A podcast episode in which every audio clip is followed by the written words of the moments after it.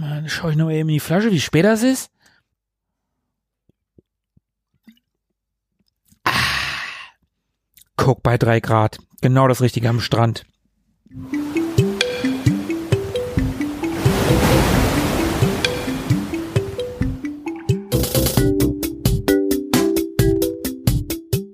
Ewig gestern. Der Podcast über Retro-Spiele und Popkultur, Vergangenes und aktuell gebliebenes. Retro Boys gehen mit euch der ganz großen Frage nach: War früher wirklich alles besser?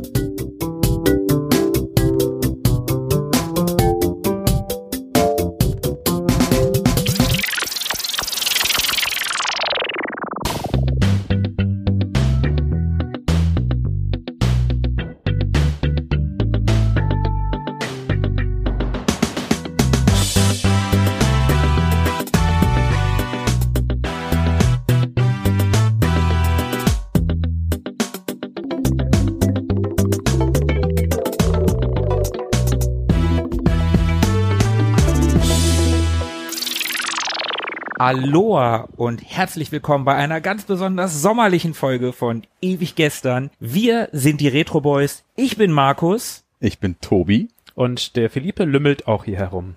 Hi. Hallo. Moin. Ist das nicht ein schöner Tag? Sitzen wir hier zusammen am Strand, haben die Füße in den heißen Sand gepackt, haben einen schönen Cocktail mit Schirmchen in der Hand und lassen uns die Sonne auf den Bregen strahlen. Die erste Folge, die wir nicht mehr remote aufnehmen, ist gleich eine ganz besondere Folge, denn der Tobi, der hat sich eine Sommerfolge gewünscht und Ähnlich wie letztes Jahr im Oktober ist den anderen Retro Boys natürlich der Wunsch eines einzelnen Befehl. Also machen wir eine sehr, sehr sommerliche Folge mit sommerlichen Spielen.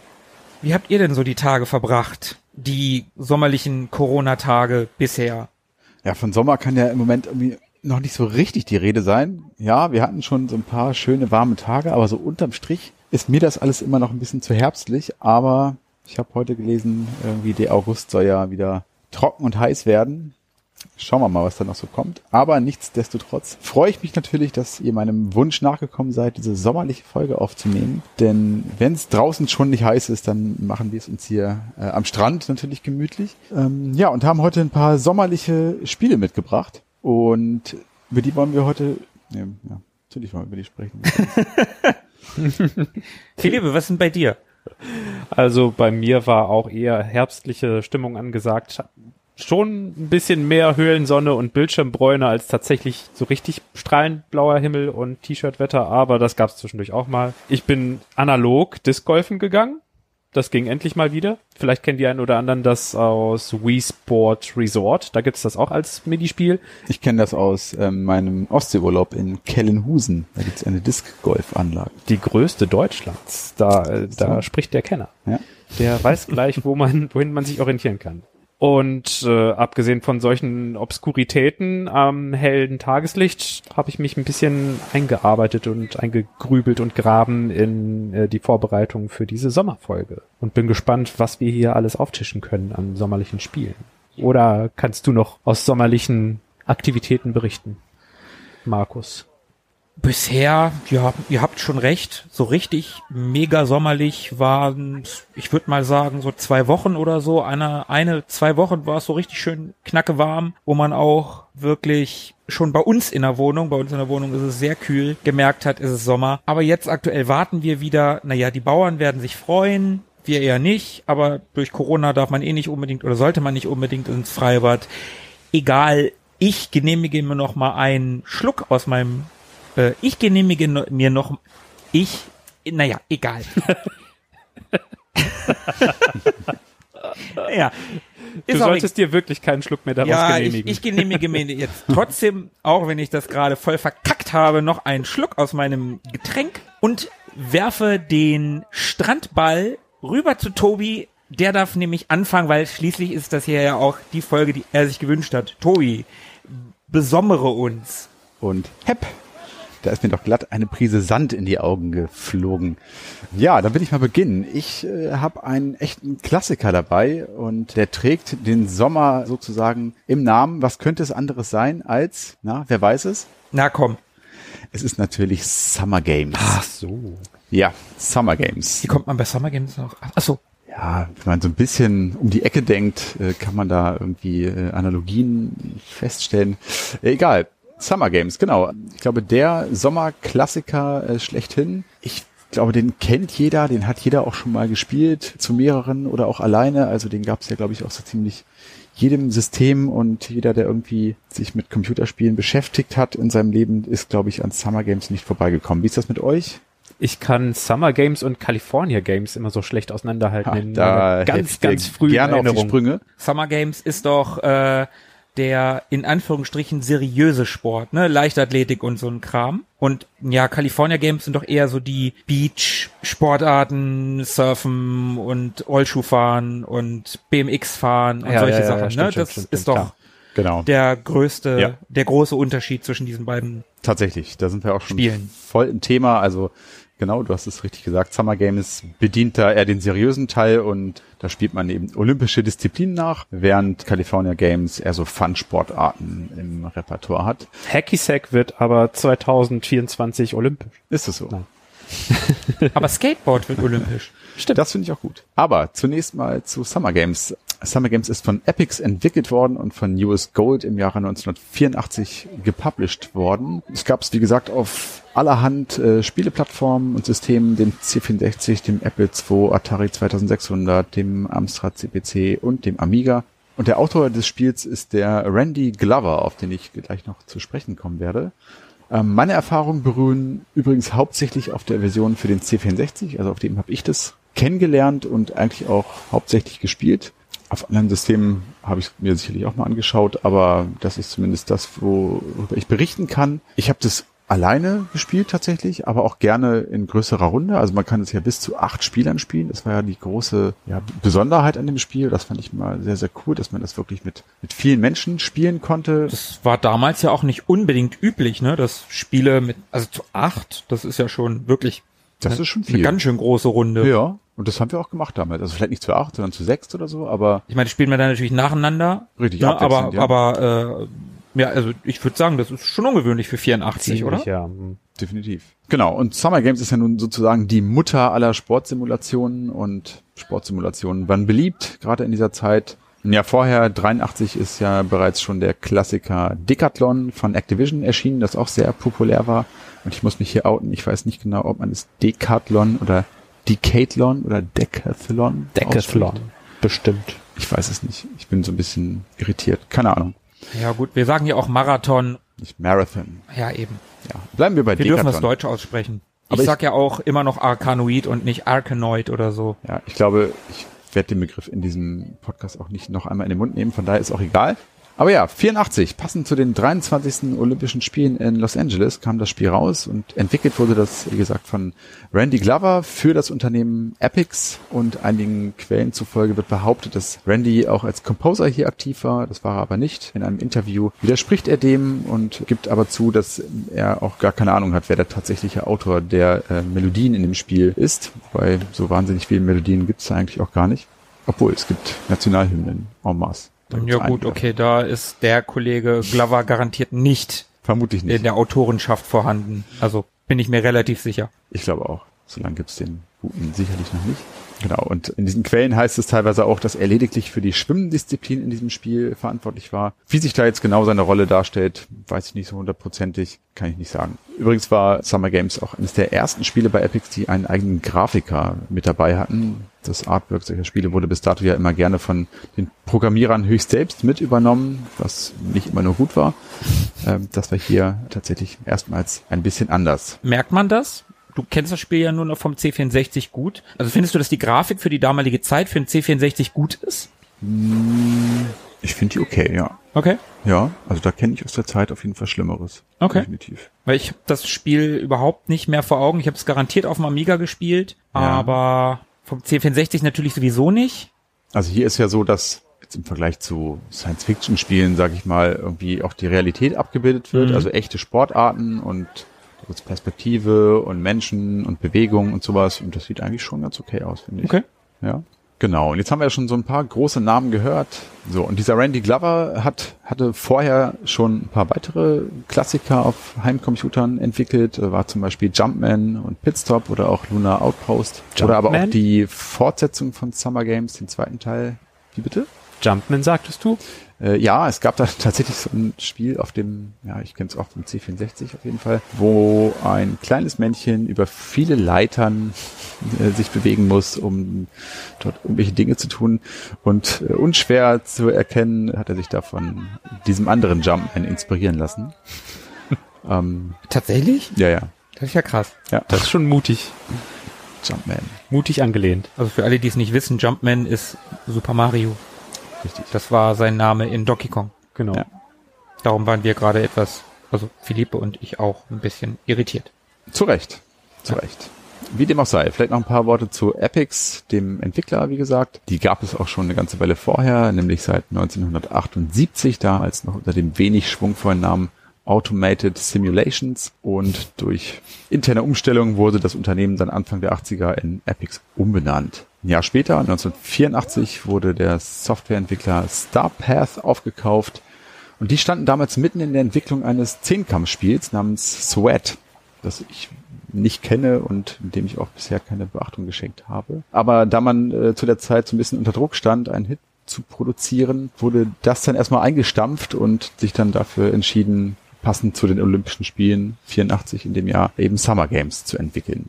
Lizenzen vom Internationalen Olympischen Komitee gab es übrigens keine, weswegen auch die Veranstaltung im Spiel einfach Epics Games genannt wird und nicht irgendwie die Olympischen Spiele oder sowas. Und bei Epics handelt es sich tatsächlich auch um ein echtes Schwergewicht, also um mal so einen ganz kleinen Auszug aus der Spielografie zu zitieren. Die haben zum Beispiel das legendäre Impossible Mission mhm. entwickelt. Das ist wirklich legendär. Das kennen selbst ich als absoluter C64-Verweigerer, also nicht bewusst. Und jeder, der den Steph Raver Podcast kennt, hat zumindest auch schon mal dieses sagenumwobene Sample gehört. Sie haben die Appshy-Reihe und die Barbarian-Reihe entwickelt. Oh, Barbarian. Zumindest Barbarian kennt, glaube ich, auch jeder. Ja, wer so. Amiga hatte, kennt Barbarian. Definitiv. Geiles Spiel. Wofür sie aber vor allem bekannt sind, äh, ist ihre Games-Reihe, also besagte Summer Games. Du hast es gerade schon gesagt. California Games haben sie gemacht. Sie haben Winter Games gemacht und auch noch World Games. Genug zu Epics. Vielleicht erzähle ich mal ein bisschen was über das Spiel selber. Du hast es gespielt, Markus? Ich bin mir relativ sicher, dass ich es auf dem Amiga gespielt habe. Aber ich kann mich nicht mehr wirklich daran erinnern. Wahrscheinlich lüftet sich gleich so ein bisschen was, wie immer bei mir, wenn du anfängst zu erzählen. Ich meine mich an Weitsprung erinnern zu können. Bestimmt. Speerwerfen? Ähm, genau, also diese ganzen olympischen klassischen Disziplinen oder einige davon wurden da zumindest bedient.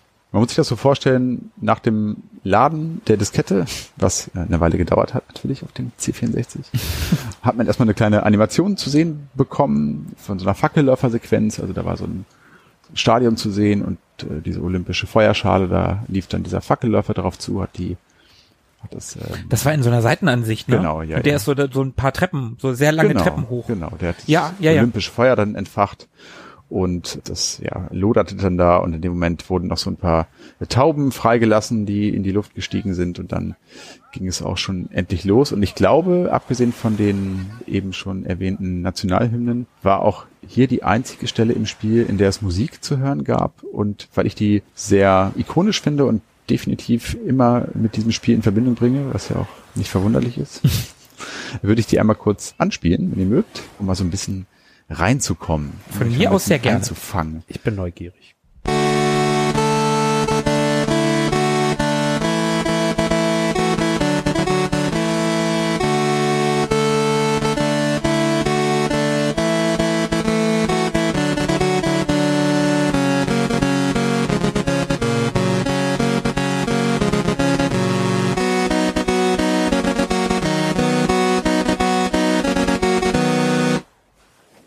Okay, das war plötzlich zu Ende.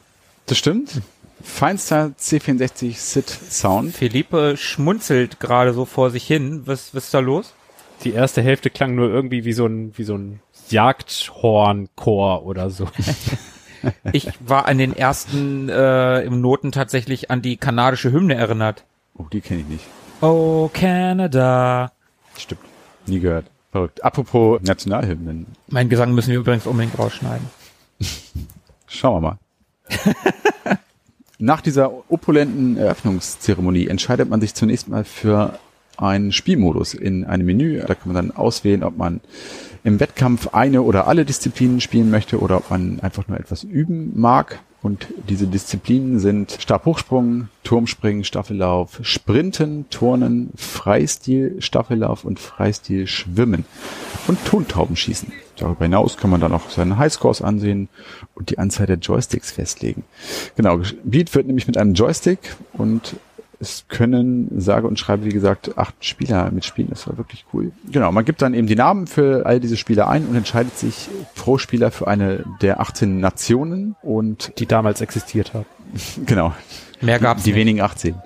ähm, das konnte man anhand von äh, Länderflaggen tun, die dort abgebildet waren. Und es gab, das war so ein, ja, so, so, ein- so ein Ding von denen irgendwie, es gab zwischen diesen ganzen Ländern immer auch noch die Epics-Flagge. Also es gab die ganzen echten Flaggen der Länder und dazwischen war so eine Flagge, die, die hieß Epics und die war mit dem Firmenlogo äh, geziert. Die war immer recht beliebt bei den Spielern, erinnere ich mich. Und die hatten auch irgendwie eine eigene Hymne, soweit ich mich erinnere. Das war aber nicht die, die wir eben gehört haben.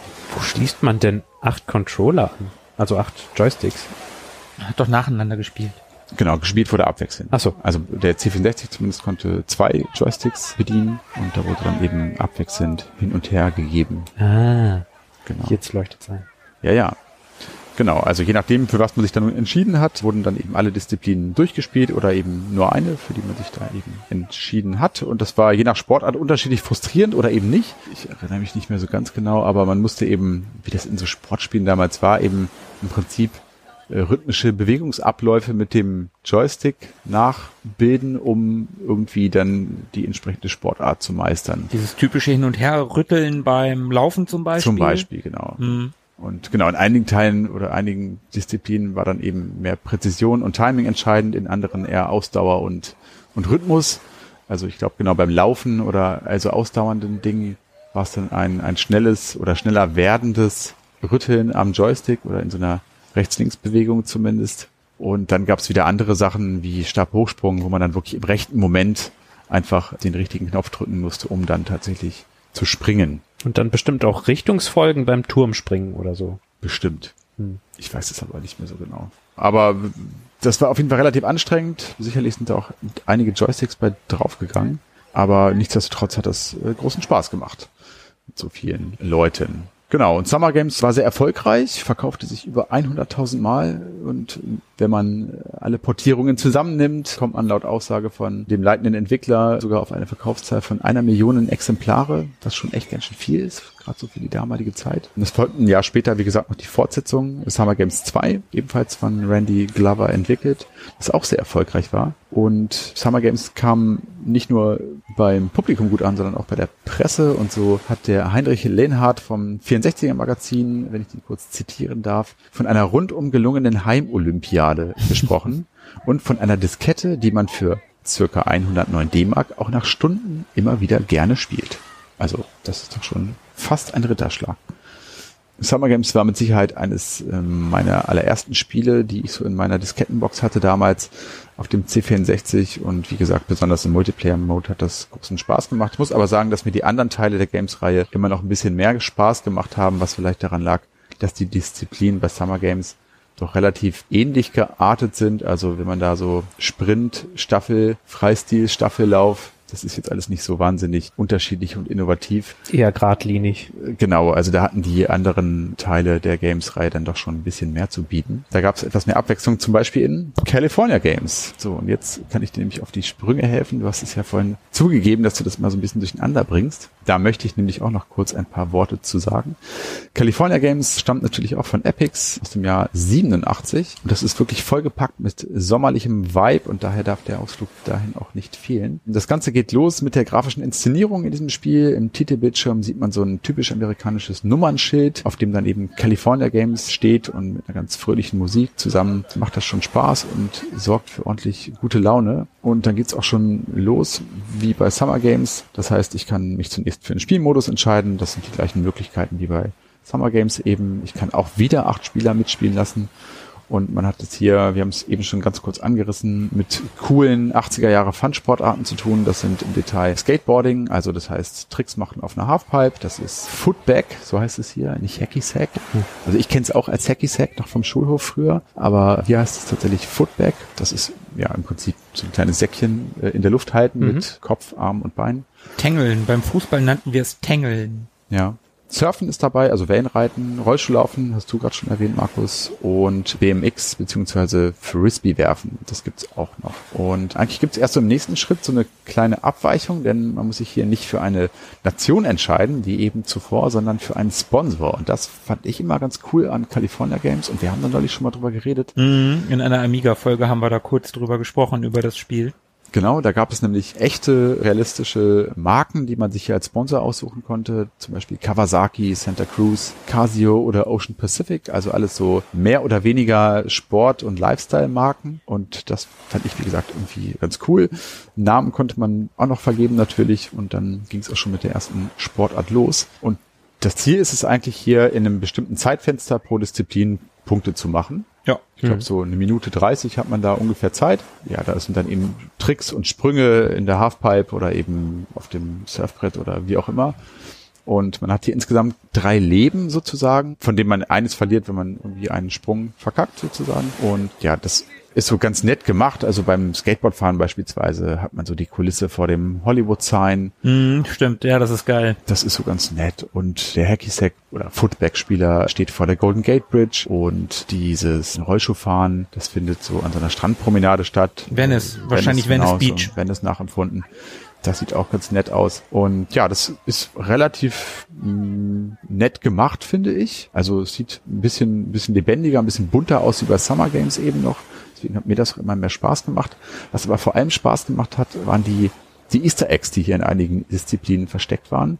Das heißt, da sind von Zeit zu Zeit so kleine Dinge passiert. Zum Beispiel beim, beim Footback-Spielen kam dann eine Möwe vorbeigeflogen, die man treffen musste.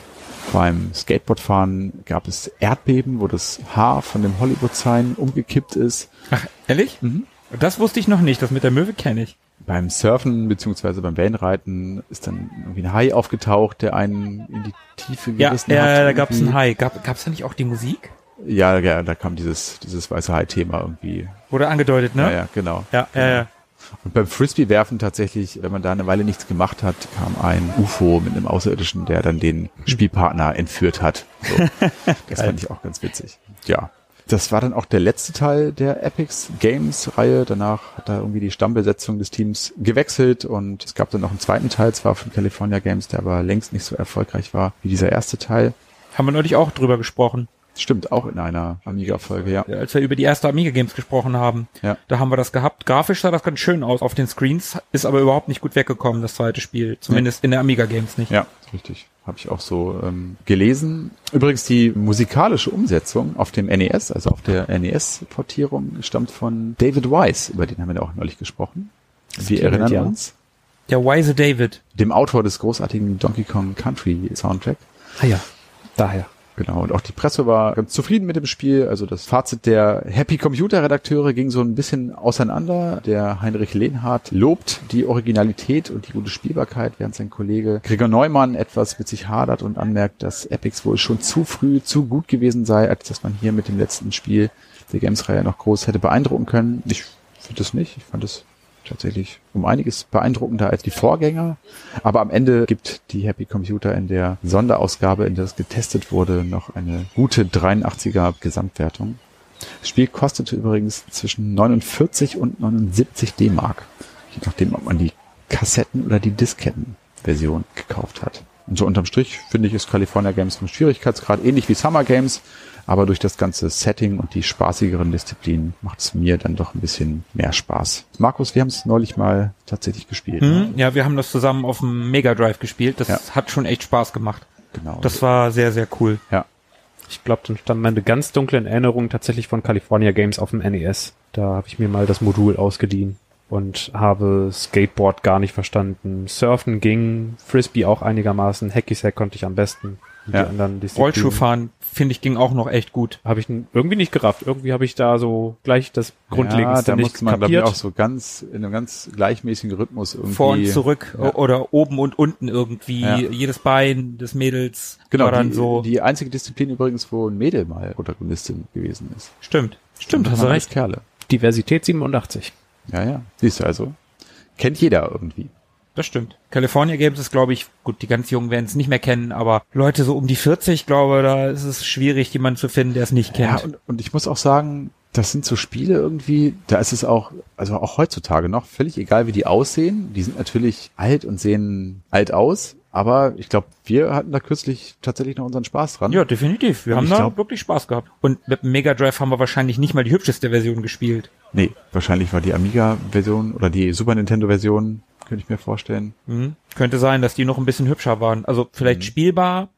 Und- weil das Mega Drive ja mehrere Knöpfe hat, im Gegensatz zum Amiga, der ja nur einen hatte. Keine Ahnung, ich weiß jetzt nicht mehr genau, wie viel da genutzt wurden, aber optisch war das Mega Drive wahrscheinlich nicht die beste Plattform dafür, aber es hat trotzdem total Bock gemacht.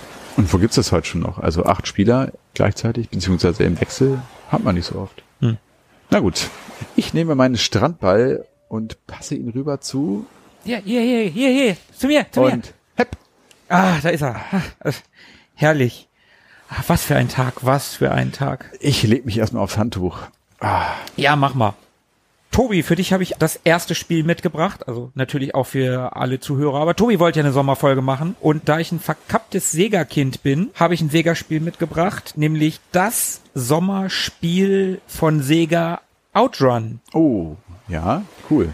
Outrun kam 1986 raus, von Sega entwickelt und gepublished, war ein Arcade-Automat im Original, wurde aber auf so ziemlich alles portiert, was es gibt und gab. Das Spiel gab's auf dem Master-System, auf dem C64, auf dem Amstrad CPC, Sinclair ZX Spectrum, MSX, MSX2, Amiga, Atari ST, MS-DOS, auf der PC Engine, auf dem Mega Drive, auf dem Game Gear, später dann auch noch auf dem Saturn, Dreamcast, auf der PS2, auf dem 3DS und jetzt demnächst, es wurde vor kurzem angekündigt, kommt das Ding auch auf dem Game Gear Micro. Es wird eine Ausgabe auf dem Game Gear Micro geben.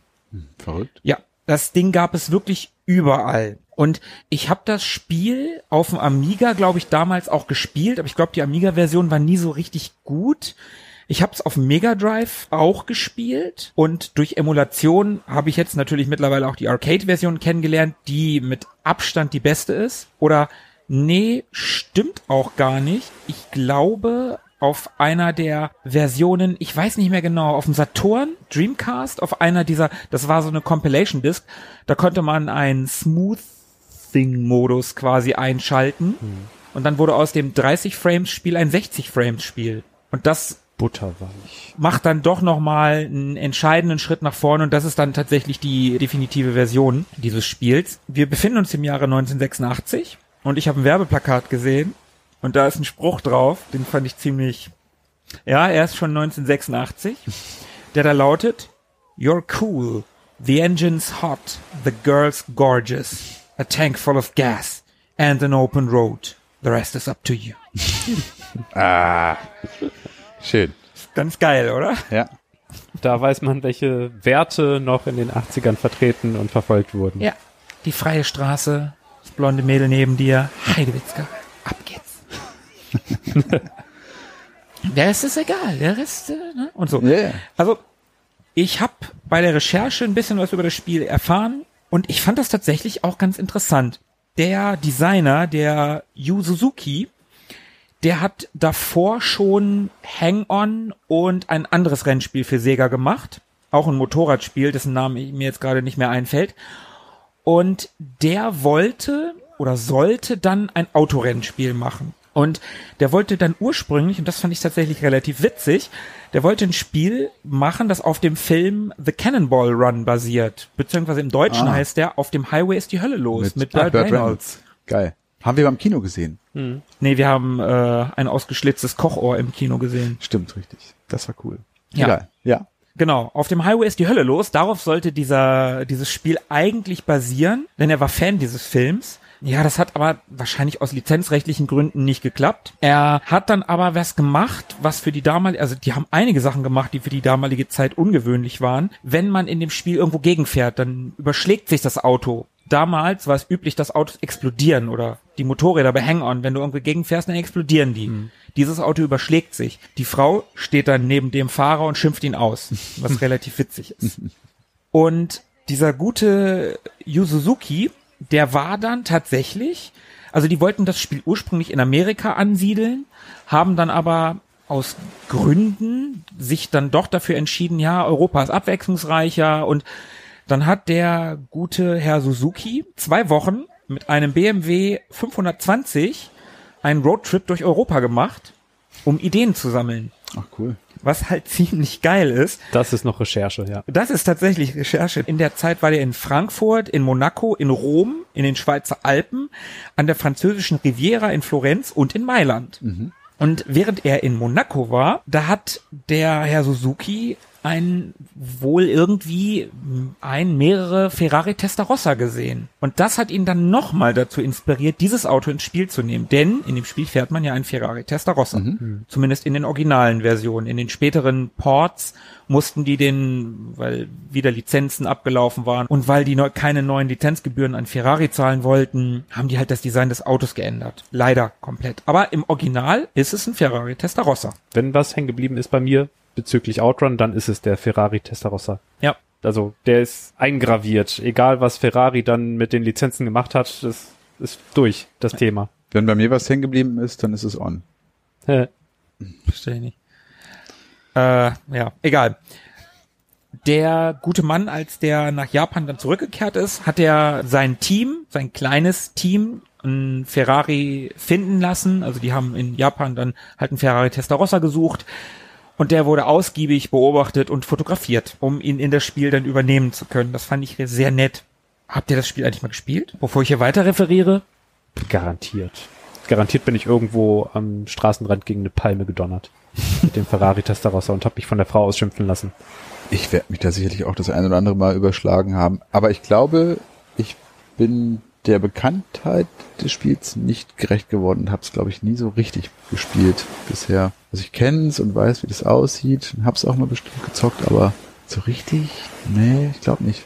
Nicht länger. Nicht, okay. Nicht intensiv. Aber ich mochte den Look immer, ich mochte den Style. Der Look ist total geil, darum habe ich das halt auch ausgewählt, weil das halt so gerade der erste Level, die Palmen, die mhm. du gerade erwähnt hast, Philippe, dieser blaue Himmel, diese paar Wölkchen, die da sind und du kannst am Anfang des Spiels ein ich habe es in der einen Musikfolge, habe ich mal Lotus 3 erwähnt und dass man da an einem Autoradio den Sound fürs, fürs Spielen, fürs Fahren einstellen konnte.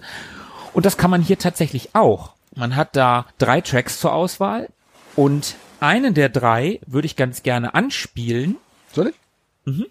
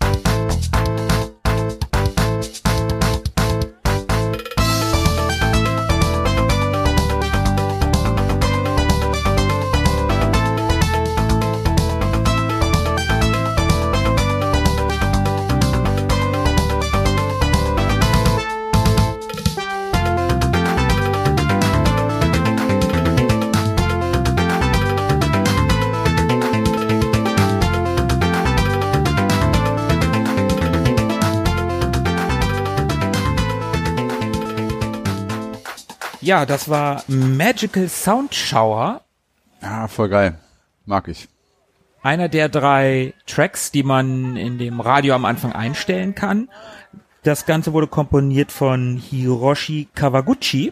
Der auch bei Sega kein Unbekannter war, der halt auch in diversen, ich glaube bei Hang On, bei Afterburner und bei Space Harrier, also der hat Ewigkeiten, der, ich glaube Haus und Hof. der arbeitet glaube ich sogar heute noch bei Sega. Also der hat für die Yakuza-Reihe in den letzten paar Jahren auch noch Musik gemacht. Und was an der Musik tatsächlich auch ganz spannend ist, es sind zwar nur drei Tracks, die sind aber alle relativ lang. Wir haben jetzt nur einen kurzen Ausschnitt gehört. Dieser Track geht insgesamt knapp über sechs Minuten, was für so ein Rennspiel ganz cool ist, weil du halt nicht ununterbrochen denselben Loop immer und immer und immer wieder hörst. Das ist tatsächlich ganz cool. Wie funktioniert das hier? Ist das so ein bisschen, ich weiß nicht, Lotus-artig, wo man so Checkpoints abfahren muss? Ja, und dann das ist auch Zeit Time, dazu bekommt? Genau, Time Trial, genau. Okay. Mhm. Also du fährst gegen die Uhr. Und was für die damalige Zeit auch total ungewöhnlich war, und da kommen wir wieder zu was, was die halt hier das erste Mal gemacht haben, ist, dass du dir die Strecke quasi aussuchen kannst. Mhm. Also die erste Strecke ist vorgegeben. Wenn du ans Ende der ersten Strecke kommst, gabelt sich das Ganze und dann kannst du links oder rechts lang fahren. Sind die Strecken denn jetzt nachempfunden den Orten, die er da in Europa bereist hat? Sind sie tatsächlich? Das heißt, es spielt gar nicht in den USA? Nein. Ah, okay. Also, ja. Also der erste Track heißt Coconut Beach. nichts klingt europäisch an. Dann kann man sich aussuchen, ob man Getaway oder Devil's Canyon. Dann kann man Desert Alps, also in die Alpen oder in die Cloudy Mountains, Wilderness, Old Capital, Wheatfield oder Seaside Town. Und im fünften Stage ist man entweder Vineyard in Death Valley, das wäre Amerika, Desolation Hill, Autobahn oder Lakeside. Also und so gabelt sich das, jeder Abschnitt gabelt sich wiederum und so ist jeder Spielverlauf, außer der erste Abschnitt, der ist halt immer gleich, aber die weiteren Abschnitte, je weiter man kommt, desto unwahrscheinlicher wird es, dass du das gleiche Rennen nochmal fährst wie in dem Mal davor. Und das war damals halt total ungewöhnlich, das gab's da einfach nicht. Da hat Sega halt auch was ganz eigenes gemacht. Ist das denn grafisch so nett, wie die Orte so klingen? Ich find's total nett. Also ich finde, es ist halt ein, so ein Scalar-Spiel, das damals relativ üblich war von Sega, also so ähnlich wie halt Space Harrier, wie halt Afterburner, wie auch Hang-On. Die Arcade-Automaten konnten ja super scalen tatsächlich, ähnlich wie der Mode 7-Effekt auf dem Super Nintendo später. Der Arcade-Automat konnte das natürlich noch mal ein bisschen besser. Nochmal fließender, so dass man es nicht auf sich zuploppen sah und die, der Detailgrad dann stufenweise erhöht wurde, sondern es wurde fließend. Habe ich, habe ich so im Gefühl, ja. Also für mich Je nach fühlt sich Plattform, das, ja. genau, fühlt sich für mich ein bisschen besser an. Das Ganze war, wie gesagt, ein Arcade-Automat im Original, den es in vier Ausführungen gab. Zwei davon waren zum Stehen und zwei waren zum Sitzen. Jeder davon hatte ein Lenkrad, Bremse und Gaspedal. Eine Schaltung gab es da auch in jedem dieser Automaten. Und das war, also Outrun war tatsächlich die erste Rennsimulation, die Force Feedback unterstützt hat. Das war 1986. Das ist schon ganz schön cool. Das Spiel hatte unglaublichen Erfolg für die damalige Zeit. Bis 1994 hat Sega 30.000 dieser Arcade Cabinets verkauft, plus nochmal die ganzen Heimumsetzungen davon. Ich glaube, ich habe das gelesen, irgendeine der 8-Bit-Umsetzungen hat allein bis zum Weihnachtsgeschäft 87 250.000 Einheiten verkauft. Also das war ein Mega-Hit, dieses Spiel, und hat so einen Impact gehabt, dass viele moderne Rennspiele sich, so was ganz Modernes wie Forza Horizon zum Beispiel, bezieht sich zum Teil immer noch auf Outrun.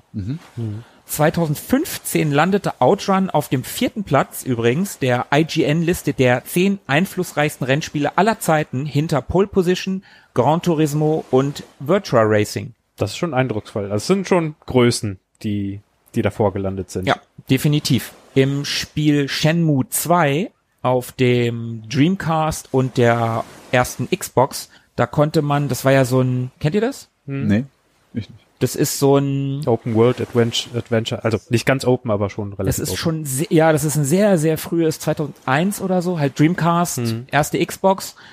Sehr frühes Spiel, in dem du sehr, sehr viele Freiheiten hast und da kannst du als Charakter in eine Arcade gehen und da kannst du Outrun spielen. Ah, okay, cool.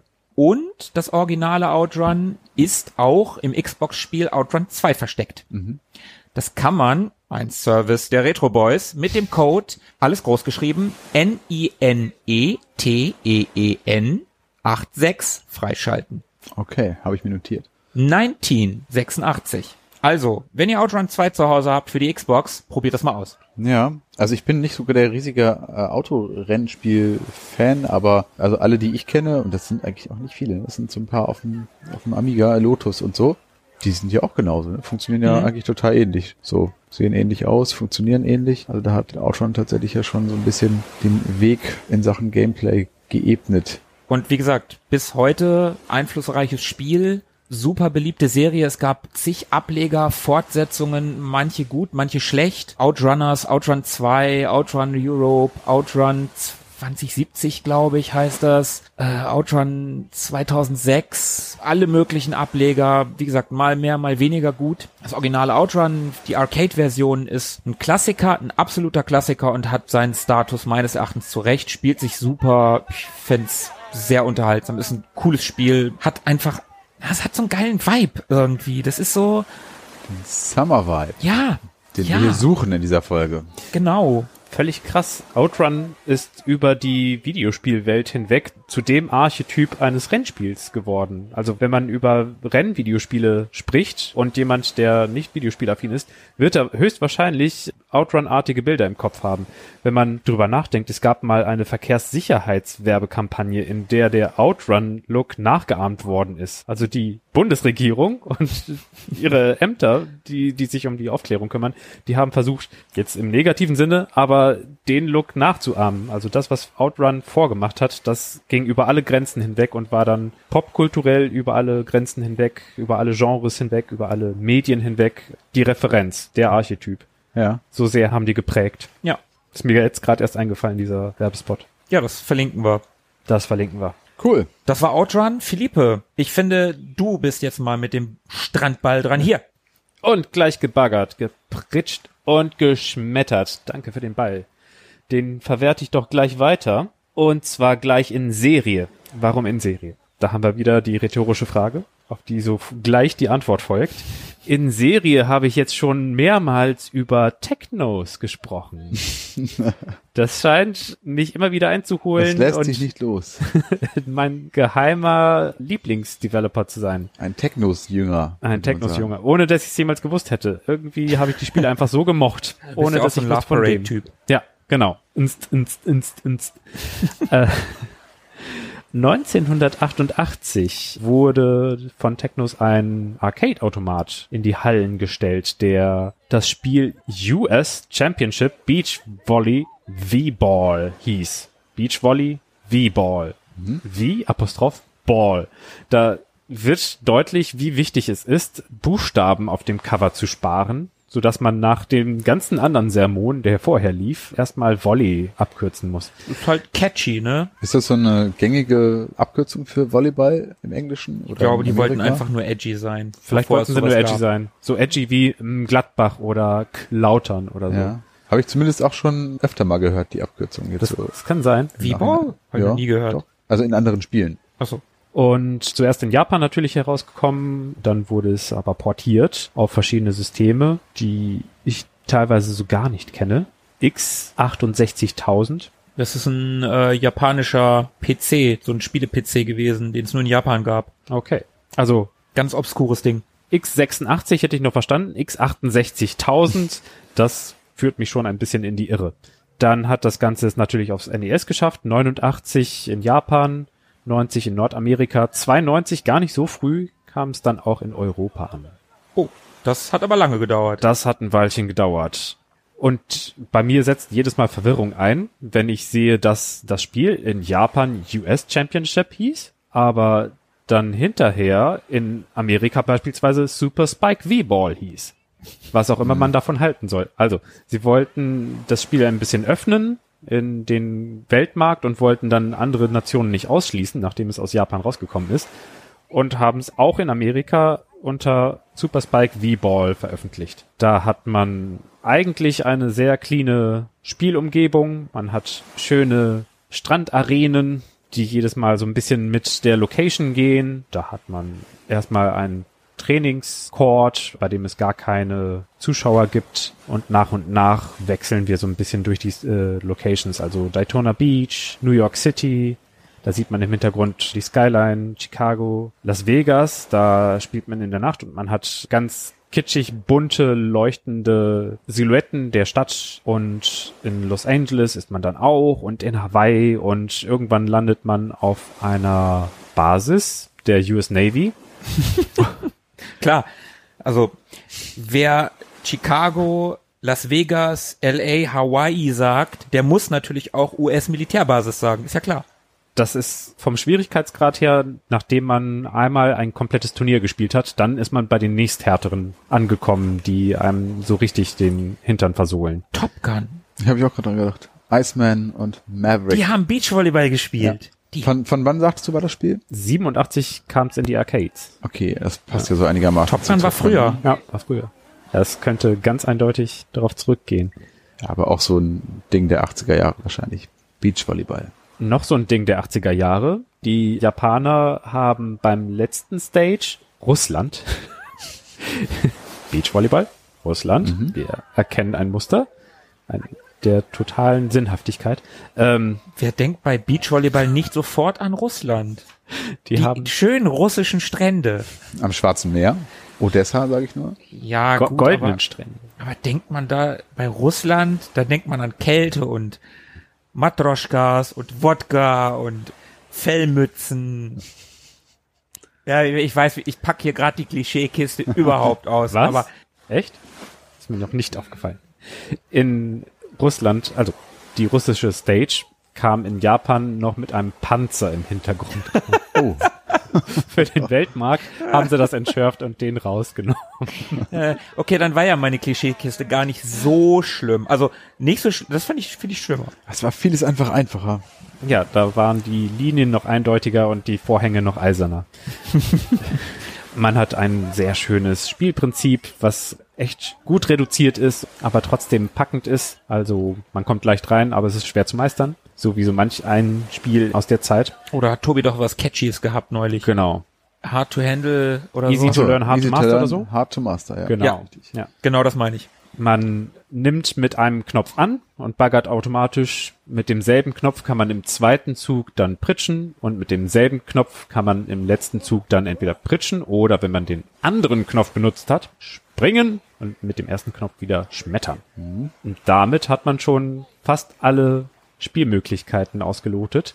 Wenn man den Ballspielknopf triggert, also ganz schnell hintereinander drückt, dann kann man bestimmte Aktionen aufladen, wie zum Beispiel, wenn man hochspringt und dann ganz auf den Schlagknopf triggert, dann kann man einen Schmetterball aufladen und dann fängt die Hand des Spielers an zu blinken und zu leuchten. Wenn man auf der Gegenseite hochspringt und denselben Knopf triggert, dann kann man den Block aufladen um überhaupt zu wissen, wo der Ball landen wird, weil das bei einer 2D-Sprite-Darstellung echt schwierig ist mit der Tiefeneinschätzung, sieht man auf dem Boden immer ein Kreuz, was ankündigt, wo der Ball ankommen wird. Und da kann man sich ein bisschen danach orientieren. Man hat die Wahl zwischen vier verschiedenen Teams. Es gibt so ein Allrounder-Team, das in allem circa gleich gut ist. Dann gibt es ein Team mit etwas behäbigeren, aber dafür umso kräftiger zuschlagenden äh, Spielern. Das Übliche. Dann gibt es ein Team, das stärker ist in der Verteidigung, die sind etwas wendiger und beim letzten Team geht es, glaube ich, insgesamt viel um die Geschwindigkeit. Also wenn man nicht unbedingt gut blocken möchte, aber schnell zum Beispiel zum Ball herunterspringen möchte, wenn der angeflogen kommt, dann nimmt man eben das letzte Team. Ursprünglich, also in Japan, hießen die Spieler der ersten Mannschaft George und Michael. George Michael. Was? Wie bist du denn jetzt darauf gekommen? Dann gab's im zweiten Team Al und John. Da habe ich nicht so ganz irgendeine Anspielung gefunden. Al und John? Weiß ich nicht. Was? Mhm. Du weißt das nicht? Wenn du das nicht weißt. Könnten es Belushis sein? Nein. Al, nee. Al Belushi. Der berühmte. Dritte. Im dritten Team war, das waren diese Wendigen, die, die waren eher so Kampfsportler. Die hießen Billy und Jimmy. Ah, Double Dragon. Jawohl, genau Technos. daher stammen sie. Das ist hm, eins zu eins übernommen worden. Ja. Geil. das ist geil. Und im letzten Team, ah, ich sehe gerade, seine Hautfarbe könnte auch Aufschluss darüber geben, also die Hautfarbe der Spieler könnte Aufschluss darüber geben, an wen angespielt wird mit Ed und Murphy. Dann wurde das Ganze ein bisschen. Ed und Murphy? Ja. Wieso? Ich weiß auch nicht. Ach, ja, okay. Da ist er. Ja, ja, ich stand auf der Leitung. um ein Die bisschen- Sonne, das ist die Sonne. Das, Ja. das, Es, es brät einem zu Ja, sehr auf ich, den ich Schädel. muss mir noch mal, ich muss mir noch mal äh, irgendwie das Gesicht eincremen. Das ist ja kaum auszuhalten hier. Hinterher für den weltweiten Markt haben sie dann ein bisschen durchgemischt, damit es nicht ganz so auffällt und damit man nicht Schwierigkeiten mit irgendwelchen Agenten und Anwälten bekommt. Und dann gab es eben George und Murphy und es gab Ed und Michael und dann war das alles Aber wer ist denn dieser. Al John? gute Frage. Da Schreibt's uns in die. Kommentare. Genau. Wenn ihr schlauer seid als wir, also in jedem Fall, schreibt's uns in die Kommentare. Da Ja. ist nämlich noch, Platz. Ja. Platz für viele, viele Kommentare. genau, Immer noch. Sascha gibt sein Bestes, aber der kann das ja nicht alleine machen. Nee. Unterstützt ihn mal. schöne Grüße übrigens an Sascha. Jo, schöne Grüße. Und um ein bisschen in die Stimmung reinzukommen, lauschen wir doch einmal einem Track aus diesem Spiel.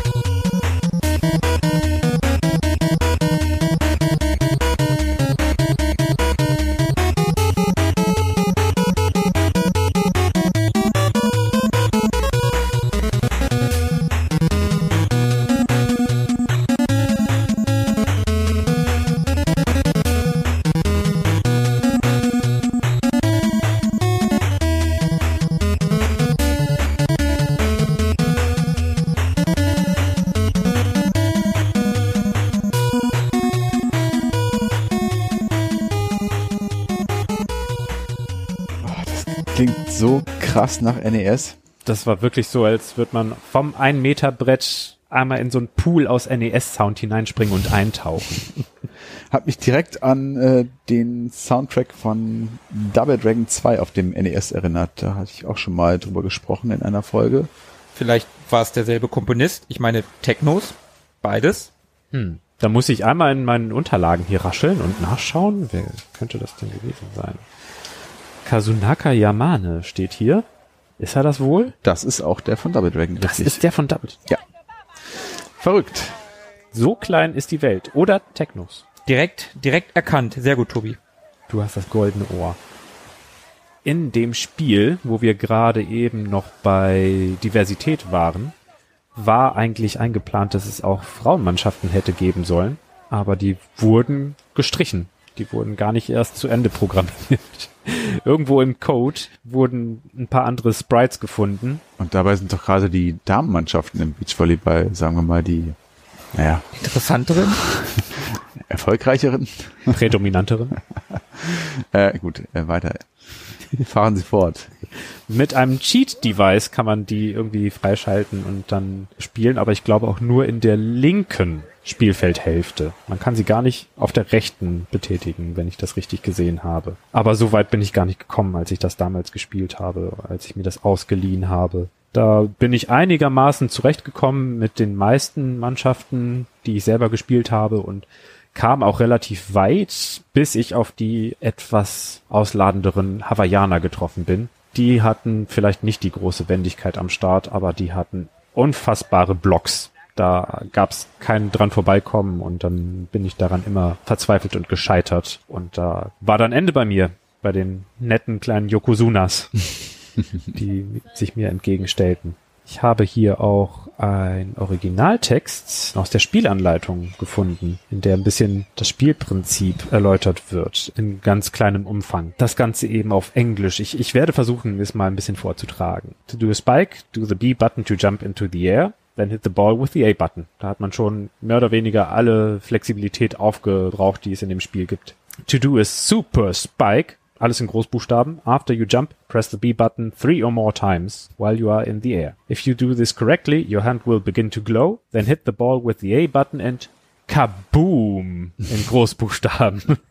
Super.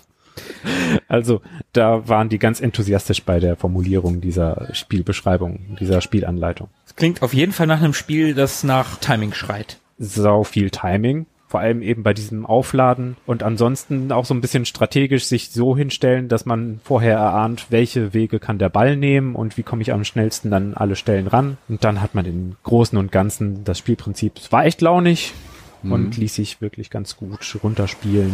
War nur eben, wie für die Zeit relativ üblich, gar nicht mal so einfach. ja. Ja, so war das früher. Ich kenne das jetzt nicht kenne aber tatsächlich vom Amiga auch ein Beachvolleyball-Spiel. Ich weiß gar nicht mehr genau, wie das hieß. Aber das hat zumindest auch Spaß gemacht. Also klingt jetzt erstmal nicht so Beachvolleyball-Simulationen, als wäre das Spaß machen können. Aber das war schon ganz launig. Das war schon echt ganz cool. Das hier kann man tatsächlich auch mit bis zu vier Spielern spielen, auch am NES mit diesem mhm. Adapter in allen möglichen Variationen. Also man muss nicht vier Leute zusammenkratzen, sondern kann eins gegen eins oder im Koop gegen den Computer oder zwei gegen einen, wenn man es besonders unfair mag. Ja. Oder zwei gegen zwei spielen. Da war alles möglich. Alles kann, nichts muss. Damit schlage ich auch auf und spiele den Gesprächsball mal wieder übers Netz. Ja, komme gerade frisch aus dem Wasser. Muss mich kurz abtrocknen. So, mein zweites Spiel habe ich ehrlich gesagt nie so richtig ernsthaft gespielt. Es ist von Virgin Games aus dem Jahre 1993 und zwar ist das Cool Spot. Ach, Cool Spot, ja. Da kann ich mich gut dran erinnern. Ja. Irgendwie habe ich gerade Durst, ich muss mal was trinken. Hier eine Sprite. Nimm doch lieber eine 7-Up. Oh, äh, genau. Äh, Spot. Ein Jump'n'Run beziehungsweise ein Plattformer.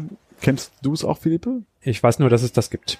Okay. Ein Jump'n'Run oder ein Plattformer, das es auf allen möglichen Systemen gab, dem Mega Drive, dem Super Nintendo, dem Master System, sogar dem Game Gear und dem Game Boy für den Amiga, für MS-DOS. Also das gab's wirklich überall.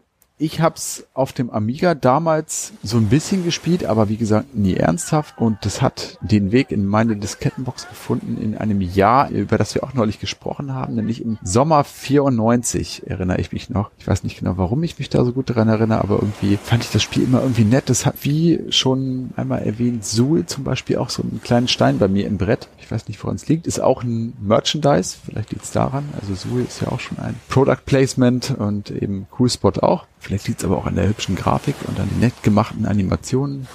Ich weiß es nicht. Der Coolspot war schon sehr cool animiert und cool gestylt überhaupt cool. Richtig, der Coolspot, also wer es nicht kennt, ist äh, im Prinzip entsprungen aus dem 7-Up-Logo. Das besteht ja aus Schrift und eben diesem roten Punkt. Und genau das ist eben das Maskottchen dieser Marke und den spielt man hier eben auch, ausgestattet mit Gesicht, Armen und Beinen und einer coolen Sonnenbrille natürlich. Und das war auf jeden Fall so ein Spiel, an das ich jetzt allererstes denken musste, als wir uns überlegt haben, diese Sommerfolge zu machen. Jetzt du uns dazu gezwungen hast, ja, diese ja, Sommerfolge zu machen. Ja, ähm, naja, äh, gut. ähm, Coolspot ist zumindest ein äh, Product Placement, zumindest war es das in den USA, denn dort war es eigentlich einzig und allein dazu gedacht, den Verkauf äh, dieses Sprite-Klons 7-Up anzukurbeln. Also wer es nicht kennt, 7-Up ist ein Getränk, das eigentlich exakt eins zu eins so schmeckt und auch aussieht wie Sprite. Ja, wenn du gewisse Leute fragst, die würden dir jetzt widersprechen. Ja, bestimmt. Ich kenne, ich kenne mindestens eine Person, die 7-Up gut findet, Sprite aber nicht. Ja, aber ob das dann wirklich Geschmack ist oder Markenaffinität, weiß ich nicht. Also ich finde, also ich schmeck's zumindest nicht heraus. Ich kann mir vorstellen, dass 7-Up einfach mehr Hunde im Tank schwimmen lässt als Sprite. Das äh, verstehe ich nicht, aber ist bestimmt möglich. Genau, äh, der kleine rote Punkt aus dem 7-Up-Logo, der Protagonist in vielen US-Werbespots war. Hier in Europa übrigens wurden viele Elemente, die Rückschlüsse auf die Marke hätten geben können, entfernt. Also dieses Product Placement hat tatsächlich nur in den, in den amerikanischen Versionen funktioniert, denn hier in Europa war Coolspot als Maskottchen für 7-Up gar nicht so populär. Wir hatten hier Fido Dido mhm, oder Fido Dido. kann ich mich auch noch erinnern. Stimmt diese sketchy gezeichnete Strichmännchen mhm. in Schwarz-Weiß. Also den Cool Spot als Maskottchen gab es hier so eigentlich gar nicht und von daher haben sie diese Bezüge zur Marke in den europäischen Versionen entfernt. Und so surft zum Beispiel Cool Spot in dem Intro des Spiels in der amerikanischen Version natürlich auf einer grünen 7-Up-Flasche übers Meer und in den europäischen Versionen ist es einfach eine normale grüne Flasche. Die liegen ja auch am Strand rum, ne? Im genau. ersten Level, da bist du am Strand. Genau, da ist man am Strand, da steigt man direkt auch diese ein, ja. grünen Flaschen rum. Genau. Ach, da ist ja eine Flaschenpost. Also die grüne Flasche, auf der er surft, ist eine Flaschenpost. Genau, das äh, stammt aus einem Werbespot, einem Coolspot-Werbespot im amerikanischen. Das ist ganz witzig. Das war, glaube ich, es gibt zwei Inseln, die weit voneinander entfernt sind und auf jeder dieser Inseln ist ein Schiffbrüchiger oder so, der da eben allein auf dieser Insel sitzt und die spielen miteinander Schach. Also jeder hat ein Schachbrett und die spielen über die mhm. Entfernung Schach und senden sich die Spielzüge des jeweiligen eben über eine Flaschenpost zu und ähm, schmeißen, notieren dann ihren Zug, schmeißen ihn in die Flasche, schmeißen ihn ins Meer und äh, irgendwie ja, taucht der Coolspot irgendwie noch auf in dieser Werbung. Die können wir auch mal verlinken, wenn wir sie finden. Definitiv, ja. Genau. Also, wie gesagt, eigentlich Product Placement, von daher gibt es da auch keine großartig differenzierte Story, mit der das Spiel aufwarten könnte. Technisch aber auch in Sachen Spielbarkeit kann Coolspot schon eine Weile überzeugen. Es ist nicht innovativ, nicht sonderlich zumindest, spielerisch sogar eher ein bisschen lahm, aber es sieht einfach sehr, sehr cool aus. Vor allem die Animationen sind sehr gelungen und mit viel Liebe zum Detail umgesetzt. Also da ist einmal Coolspot selber, der viel gestikuliert und sich cool bewegt und das sieht schon sehr, sehr flüssig und sehr, sehr gut aus. Also ist wie gesagt nur ein roter Punkt, ein roter Kreis, der hat zwei Beine und zwei Arme, eine Sonnenbrille auf und eben ein Gesicht und den steuert man da eben durchs Geschehen und das sieht wirklich, wirklich sehr nett aus. Der hat doch in einer Animationsphase, während er läuft oder so oder rumsteht und dann sich bewegt, hat er so ein Glänzen auf dem Körper. Hm was ihn so leicht dreidimensional erscheinen lässt, so als wenn er eine, nicht einfach nur ein Punkt wäre, also ein zweidimensionaler, sondern dass er, als wenn er so zwei Millimeter Tiefe hätte. Weißt du, was ich meine? Ja. Und das fand ich tatsächlich an der Grafik immer geil, diesen Glänzeeffekt auf Coolspot. Das sah immer irgendwie besonders toll aus. Mhm. Das hat mir immer sehr gefallen. Genau, es ist keine ganz flache, platte Draufsicht, es ist schon so ein bisschen, bisschen Tiefe dabei, das ist, das ist richtig, ja. Überhaupt ist da alles sehr, ja, sehr hübsch, sehr bunt in dem Spiel, so, wobei es da äh, Unterschiede von System zu System gibt, ähm, also auf dem Super Nintendo zum Beispiel, das misst sich so immer mit der Mega Drive Version, die schon beide sehr hübsch sind, das kann man nicht anders sagen, aber auch nur auf den ersten Blick identisch und so beim genaueren Hinschauen fällt dann schon auf, dass das Super Nintendo da doch irgendwie alles ein bisschen satter darstellt und ein bisschen bunter ist äh, und auch äh, die die Transparenzen zum Beispiel von von der Flasche oder von so, so Luftblasen, die da teilweise so rumschweben, die funktionieren halt auf dem Super Nintendo besser. Das sieht einfach ein bisschen bisschen schöner aus. Das ist ja dem System geschuldet. Das Mega Drive konnte ja nicht wirklich transparent darstellen. Genau, und das macht hier halt schon, schon was aus, ne, weil hier viel halt so mit, mit Wasser passiert. Dafür gibt es auf dem Mega Drive äh, ein paar hübschere Animationen mehr. Das kann man vor allem so an den Hintergründen feststellen. Also es gibt da so äh, gerade am Strand diese Wolkenhintergründe, die sind auf dem Mega Drive so ein bisschen parallaxisch umgesetzt, was auch cool aussieht. Ähm, die sind auf dem Super Nintendo statisch, dafür ein bisschen blauer, ein bisschen satter. Also ich würde sagen, beide Versionen haben da so ihr ihr Für und Wider. Sound ist auf allen Systemen irgendwie nett, auch so ein sommerlicher Calypso Salsa Vibe zu hören, würde ich auch einmal kurz einspielen, weil wir hier ordentlich äh, Sommeratmosphäre einfangen wollen. Mache ich das gerade mal und das ist der genau der Titel vom ersten Level, der heißt einfach nur Beach Music.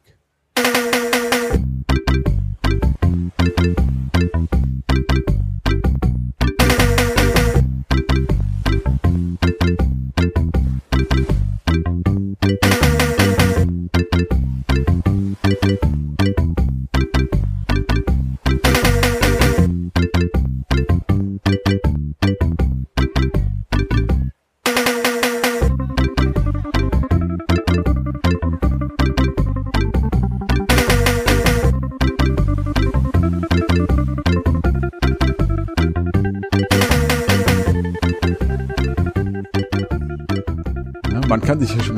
vorstellen, wie der Cruise-Bot da so behäbig den Strand entlang watschelt und da irgendwie seine coolen Moves macht. Ich war gerade ein bisschen an Monkey Island erinnert. Ja, so vom, vom Tempo, ne? Ja, mhm, ja. Stimmt. Das klingt nicht unbedingt nach Musik für einen Jump and Run, aber das passt auch irgendwie zu dem, was du gerade gesagt hast, Tobi, dass der eher so gewatschelt ist. Konnte der rennen? Nee, Rennen nicht, der ist schon eher. Der ist eher langsam gegangen, ne? Das war eher so ein, so ein gewandelt. Cooler Surfer-Dude. Ja. Bloß nicht krampfig oder hastig. Ja, ja, genau. Ist viel zu warm dafür. Ja. Ja, ähm. wie jetzt hier gerade bei uns, ne? Also, ich hätte auch gerade echt schwören können, dass da hinten so ein roter Punkt den Strand entlang läuft, als ich die Musik gerade gehört habe. Aber vielleicht doch ist, mal aus der Sonne raus. Vielleicht ist es auch echt nur die Hitze, ja. Ich glaube, ich gehe mal hier unter den Sonnenschirm. Ja, viel besser. Gameplay ist einfach erklärt. Also man steuert Coolspot durch insgesamt elf Level und das Ziel ist es, so viele wie möglich roter Punkte einzusammeln. Ähm, denn wenn man eine bestimmte Anzahl dieser Punkte eingesammelt hat, bekommt man die Möglichkeit, einen Doppelgänger von sich äh, zu befreien, der irgendwo in dem Level äh, in einem Käfig versteckt ist.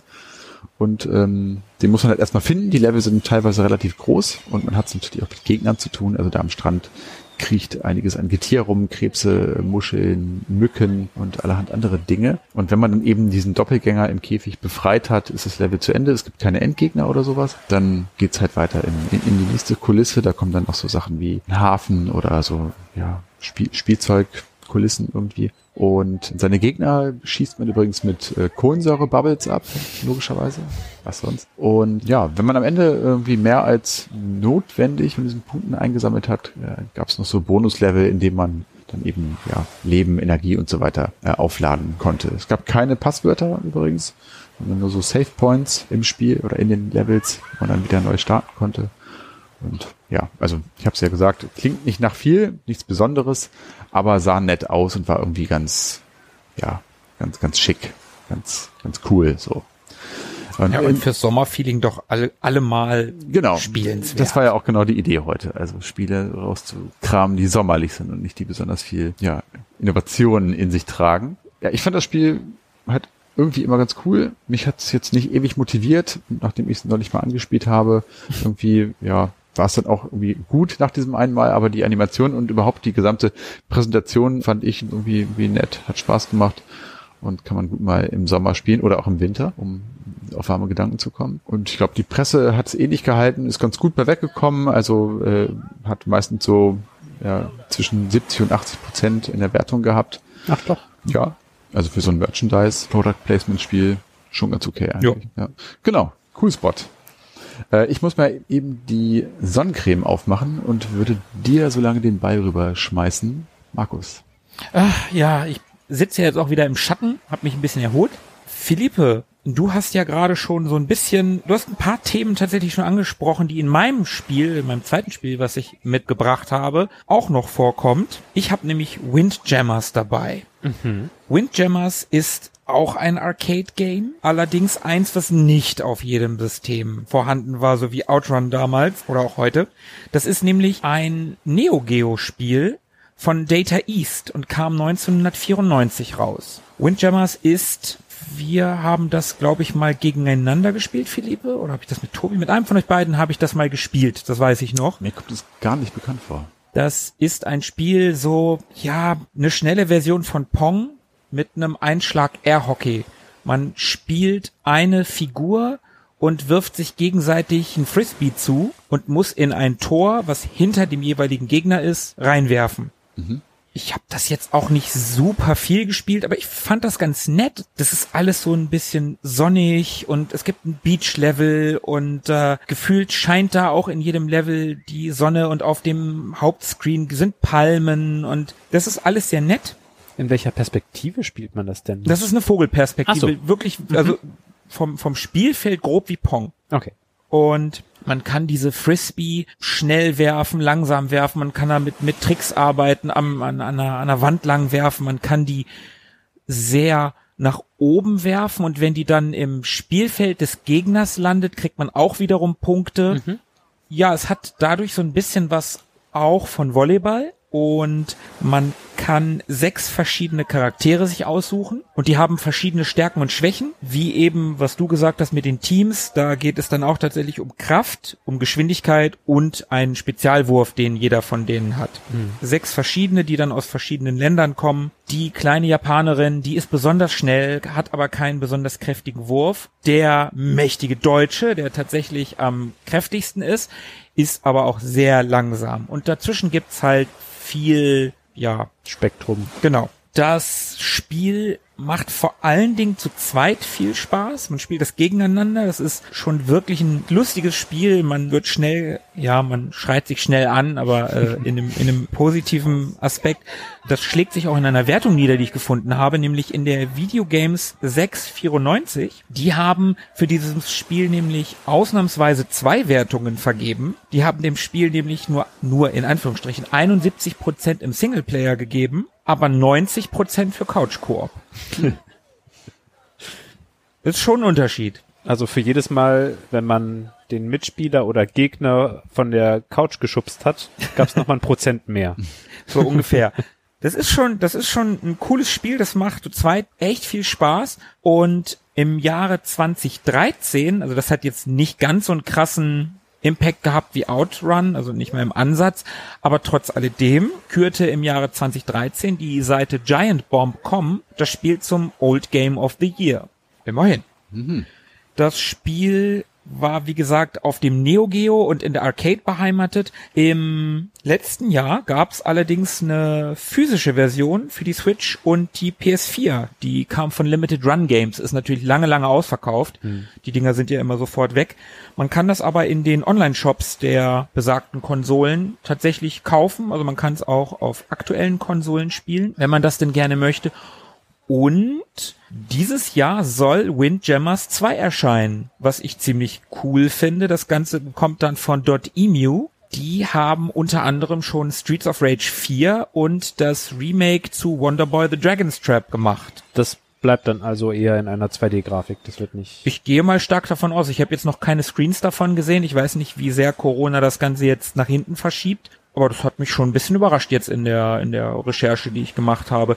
So viel kann man ansonsten über das Spiel gar nicht finden. Also ich habe keine lustigen Geschichten zu der Entwicklung gefunden. Aber das Spiel an sich ist cool, ist lustig, macht Spaß. Also gerade wenn man mit mehreren an so einem heißen Sommertag wie heute mal aus der Sonne raus will, wenn man mhm. vielleicht zwei Switches mit am Strand hat oder auch nur eine, dann kann man ja auch mit den Joy-Cons spielen da kann man auch echt mal eine Runde Windjammers spielen. Mhm. Kann ich empfehlen, das macht schon Spaß. Kühler sommerlicher Snack für zwischendurch. Genau, das ist sehr schön gesagt, das ist so ein Snackspiel. Das mhm. ist so für zwischendurch einfach mal. Aber so kann ja ein Sommerspiel auch durchaus sein. Ja, Absolut. genau. Also da möchte, da möchte man ja auch nicht irgendwie ganze Kampagnen stundenlang Nee, um Himmels Willen. Schatten verbringen. Ich bin jetzt auch schon wieder völlig fertig. Mir ist so warm hier, Philippe. Hier, nimm den Ball, mach du mal.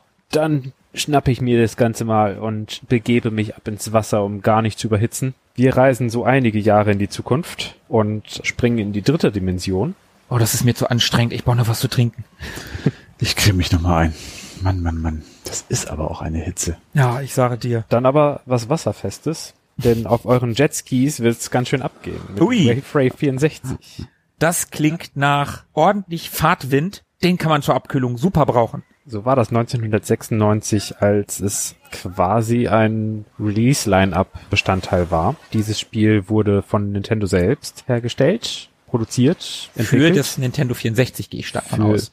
Ich, ich glaube, so war das. Ich, beim, war, war das für Game Boy Advance? Nein, Game Boy Advance war es nicht, Super Nintendo. Es gab tatsächlich für den ursprünglichen Game Boy 1992 einen Wave Race aus der Draufsicht ziemlich untergegangen. War eigentlich ein ziemlich solides Spiel, aber es hat kaum jemanden interessiert. Ein Jetski-Spiel, das untergeht. hat keine großen Wellen geschlagen. Jedenfalls hat man bei Nintendo in der, in der Zentrale ein bisschen programmiert und geguckt, was kann denn das N64 so alles und äh, als man relativ weit war mit äh, Super Mario 64, setzte sich einer der Programmierer hin und hat eine Demo gemacht und hat gezeigt, guck mal hier, da ist äh, Wellengang möglich und Transparenzeffekte und Reflexionen. Und das war alles so in, in dem großen Hauptbüro, so ein offenes Büro, wo man gut die Übersicht behalten konnte. Und Shigeru Miyamoto, der war eben zugegen und äh, hatte gerade ein bisschen Zeit und hat da ein bisschen drüber ge rüber gespickt und meinte, da lässt sich bestimmt was Spaßiges draus machen.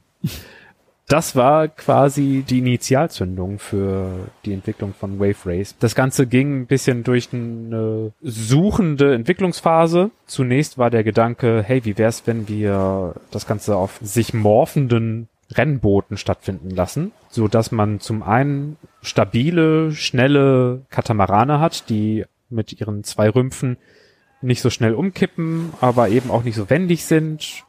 Und die kann man dann per Knopfdruck zusammenmorphen, die beiden Rümpfe zu einem breiteren Rumpf, der aber wendiger ist, dafür aber nicht so schnell vorankommt. Und dann gab es da so ein paar Demos und man hat sich das angeguckt und dann hat genau der Miyamoto auch gesagt, ja, das ist dann vielleicht doch ein bisschen zu sehr F-Zero auf Wasser. Wir machen das jetzt anders. Ein Katamaran ist halt auch einfach nicht cool, ne? Es waren halt so Jet-Katamarane. Ja, Jet-Katamaran. Es, es sah wirklich. Wer braucht Jet-Katamane, wenn es Jetskis gibt? Habt ihr schon mal jemanden gesehen, der traurig auf einem Jetski ist? Ich nicht. Es kann, Nee. kann also nur cool sein. Kann einfach nur cool sein. Deswegen war das schon the right call. Das war schon die genau richtige Entscheidung, zu sagen, so, jetzt steigen wir um auf diese individuellen, spaßigen, wendigen, luftigen Gefährte. Und was da noch viel relevanter ist als diese Gefährte, ist die Umgebung, in der man sich bewegt. Was da an tatsächlich Transparenz und Reflexionseffekte möglich ist, das hat mich total erstaunt. Ich hatte es überhaupt gar nicht mehr so in Erinnerung. Ich dachte, ja, ja, von wegen Transparenz. Also im Grunde hat sich nur so ein bisschen die Sonne gespiegelt im, im Wasser und dann war's das schon. Und auf Videos habe ich tatsächlich gesehen, ach Mensch, nee. Die Umgebung spiegelt sich teilweise schon in niedrigerer Framerate, als das Spiel eigentlich läuft. Also 15 Spiegelungen bei 30 Bildern in der Sekunde, um ein bisschen Ressourcen zu sparen. Aber immerhin, die Umgebung spiegelt sich, wenn auch nicht die Jetskis selber. Und man sieht an Strandlevels schon Sand unterhalb der Wasseroberfläche. Also was da 96 abgeliefert worden ist, war eine extreme Grafikdemo. Was aber noch viel krasser ist, ist die Wellenphysik. Man spürt die Wellen tatsächlich. Im Nachfolger Blue Storm sieht die Fahrbewegung gar nicht so schön aus, wie sie in Wave Race 64 aussieht. Man hat das Gefühl, dass die Fahrer eher so zur Seite kippen und halb umfallen, wenn sie sich in die Kurve lehnen. Und in Wave Race 64 spürt man so richtig das Gewicht des Jetskis und wie einen so eine Welle aufschwappen lässt und wie man sich in die Kurven hineinstemmen muss und man spürt so richtig die Fliehkraft. Das ist richtig gut gelungen und entscheidet auch extrem darüber, wie sich ein Rennen gestaltet. Also ob man zum Beispiel auf einem ruhigen See einfach nur so hindurchschneisen kann oder ob man extrem flexibel auf jede einem entgegenbrausende und schlagende Brandungswelle reagieren muss und eben den, den Fahrstil und das gesamte Renngeschehen daran anpassen muss. Noch dazu gibt es gescriptete Ebbe- und Flut-Vorkommnisse. Also wenn man zum Beispiel in der dritten von drei Runden unterwegs ist, kann es sein, dass der Wasserstand viel niedriger ist oder viel höher ist als vorher und dadurch ergeben sich ganz andere Hindernisse auf der Strecke. Ach cool. Oder es Was werden denn zum Beispiel? sowas wie zum Beispiel Sandbänke oder so, die vorher überhaupt gar nicht da waren, wo man einfach so drüber fahren konnte. Plötzlich muss man darauf reagieren und eben das Ganze umfahren. Das ist echt eine coole Idee. Oder durch steigende Meeresspiegel waren plötzlich Bereiche befahrbar, die vorher abgetrennt waren. Und so hat sich eine ganz neue Streckengeometrie ergeben. Und dann reicht das ja auch noch gar nicht, sich auf das alles einzustellen, muss man auch noch im Slalom um Bojen herumfahren. Also immer rechts, links, rechts, links dran vorbei. Und wenn man fünf Bojen hintereinander auf der richtigen Seite passiert hat, hat man die Höchstgeschwindigkeit erreicht. Also danach war die Geschwindigkeit des Jetskis getaktet. Und wenn man auf der falschen Seite einer Boje vorbeigefahren ist, dann war man wieder sofort auf der Grundstufe der Geschwindigkeit. Da musste man extrem aufpassen. Zunächst war das noch einfach, auf der richtigen Seite vorbeizufahren. Je nach Schwierigkeitsgrad wurden die Bojen aber immer enger gesteckt und da musste man immer bewusster die Haken schlagen und vorausplanen, welche Kurve man nehmen musste, ob man vorher schon irgendwie einen Haken schlagen musste oder ob man die Kurve etwas flacher nehmen konnte. Da brauchte man extrem viel Streckenexpertise und zugleich das Gefühl für das Gefährt und zugleich das Gefühl für die Wellen, um da irgendwie zurechtzukommen. Und dann gab es auch noch die Gegner, um die man sich kümmern musste, die auch mit dem Schwierigkeitsgrad immer aggressiver fuhren. Und man konnte sich richtig anrempeln und vom Jetski runterrempeln, wenn die eigene Fahrtechnik einfach nicht ausreichte. Ach, konntest du da runterfallen vom ja, Jetski? Da konnte man runterfahren. Okay. Ich kenne das tatsächlich nur aus Videos, aber das, was du über die Wellenphysik gesagt hast, das kommt auch in den Videos schon rüber. Das kann ich mir schon richtig vorstellen, dass du das merkst beim Fahren. Es gibt sogar einen dedizierten Knopf, nur um mit Wellen umzugehen. Also ein Knopf, der tut nichts anderes, als dass du etwas in die Knie gehst, wenn du auf eine Ah, okay. entgegenkommende Welle zusteuerst, um den, den Sprung und das Abheben etwas abzufedern, abzumildern, damit man nicht zu viel Airtime hat und man schneller wieder Vortrieb bekommt und nicht so steil ins Wasser runterfällt, sondern ein bisschen drüber hinweg fahren kann. So sehr muss man sich eben auch da auf den Wellengang einstellen und wie gesagt, man, man kann es richtig spüren. Ein Force Feedback gab es da leider nur in der japanischen Neuveröffentlichung, in der das extra hineinprogrammiert worden ist, sonst wäre das bestimmt noch mal eindrucksvoller gewesen. Mit dem Rumble Pack, was es Mit dann später Rumble gab. Pack. Genau. das war schon erstaunlich. Es waren zwar nur acht Strecken, die aber dafür sehr abwechslungsreich waren. Also man hatte städtische Docks, so urbane Docks, oder man hatte einen sonnigen Strand oder eine Seenlandschaft, eine sehr ruhige Seenlandschaft, die erst Nintendo 64 typisch extrem vernebelt war. aber je Loch weiter, Ness? nee, Loch M64. Aber je weiter man vor, voranschritt, Loch, Loch Sness.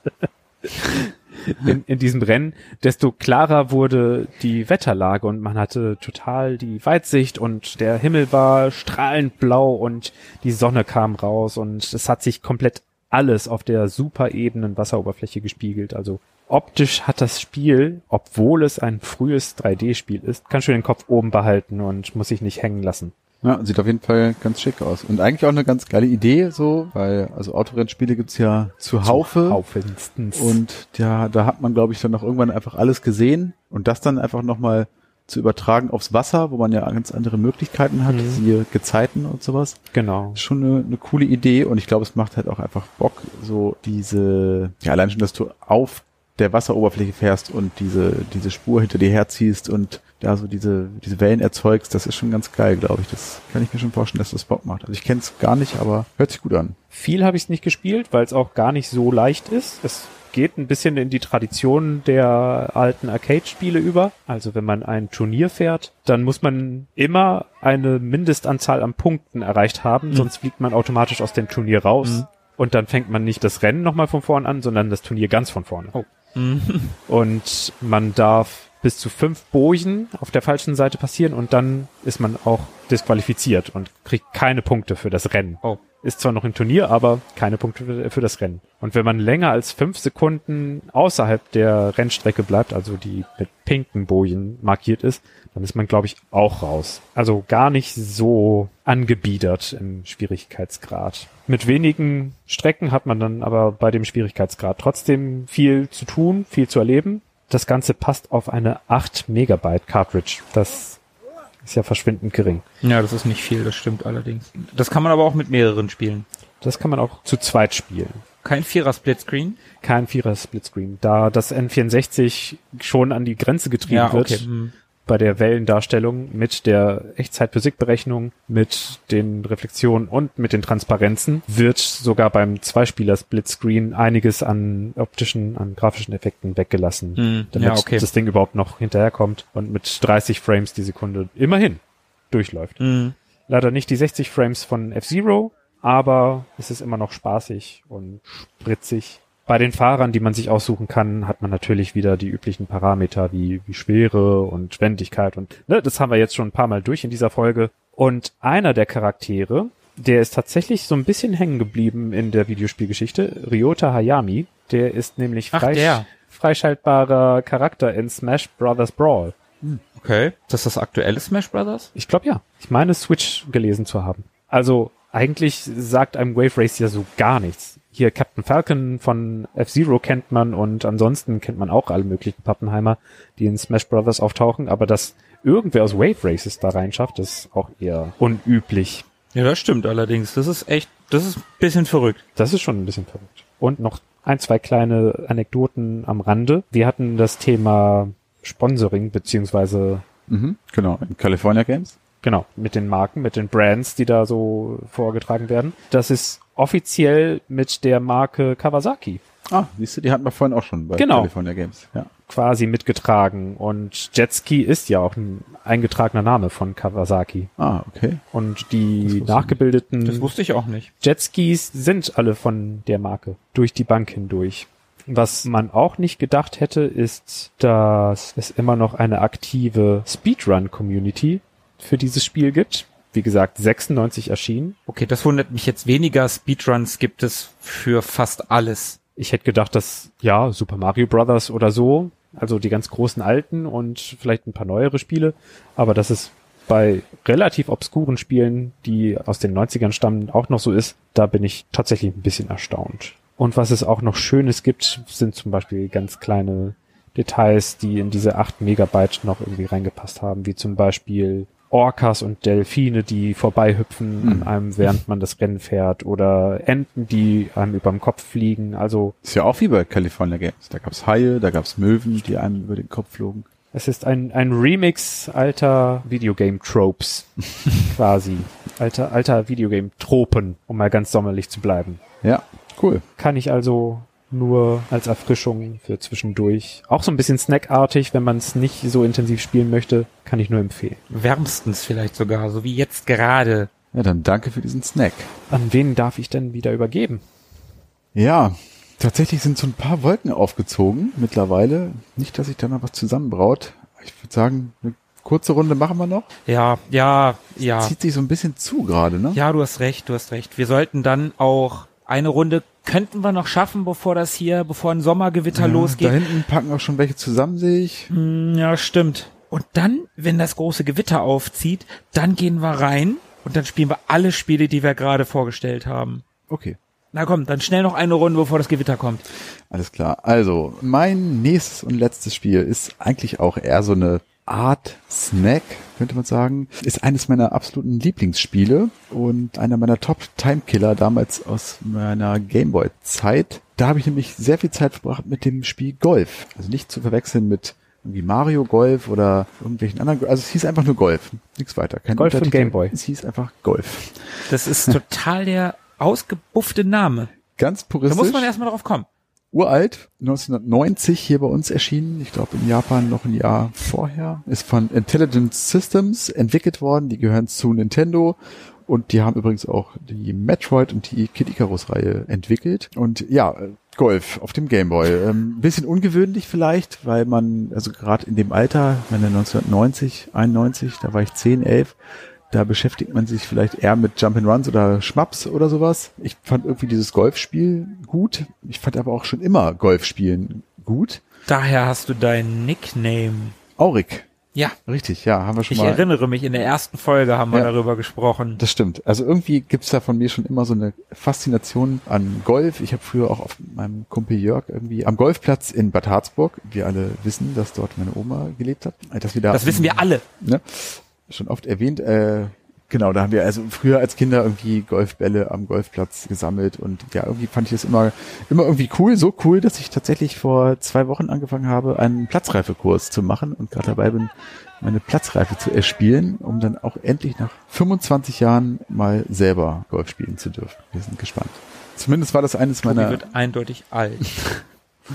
war das eines meiner ersten Spiele auf dem Gameboy. Das hatte mir mein Cousin Dennis damals mitverkauft und es war auch so eines der allerersten Spiele überhaupt für den Gameboy hier. Es kam so mit dieser ersten Rutsche, Super Mario Land, Burai Fighter, Balloon Kid und so weiter und da gab es dann eben auch Golf und Tennis und ja, was kann man dazu sagen? Es ist einfach eine Golfsimulation. Das muss man mögen.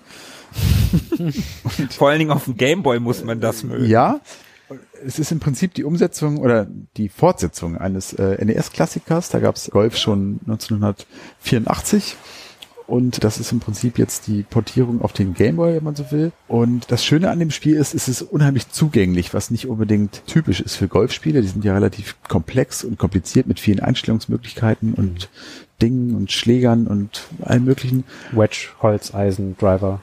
So ein Exakt.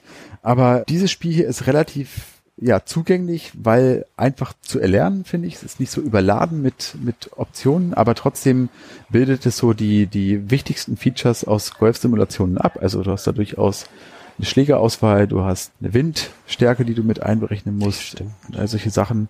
Das ist schon, schon ganz gut gemacht. Also das, die Grundeigenschaften einer Golfsimulation bringt es auf jeden Fall mit.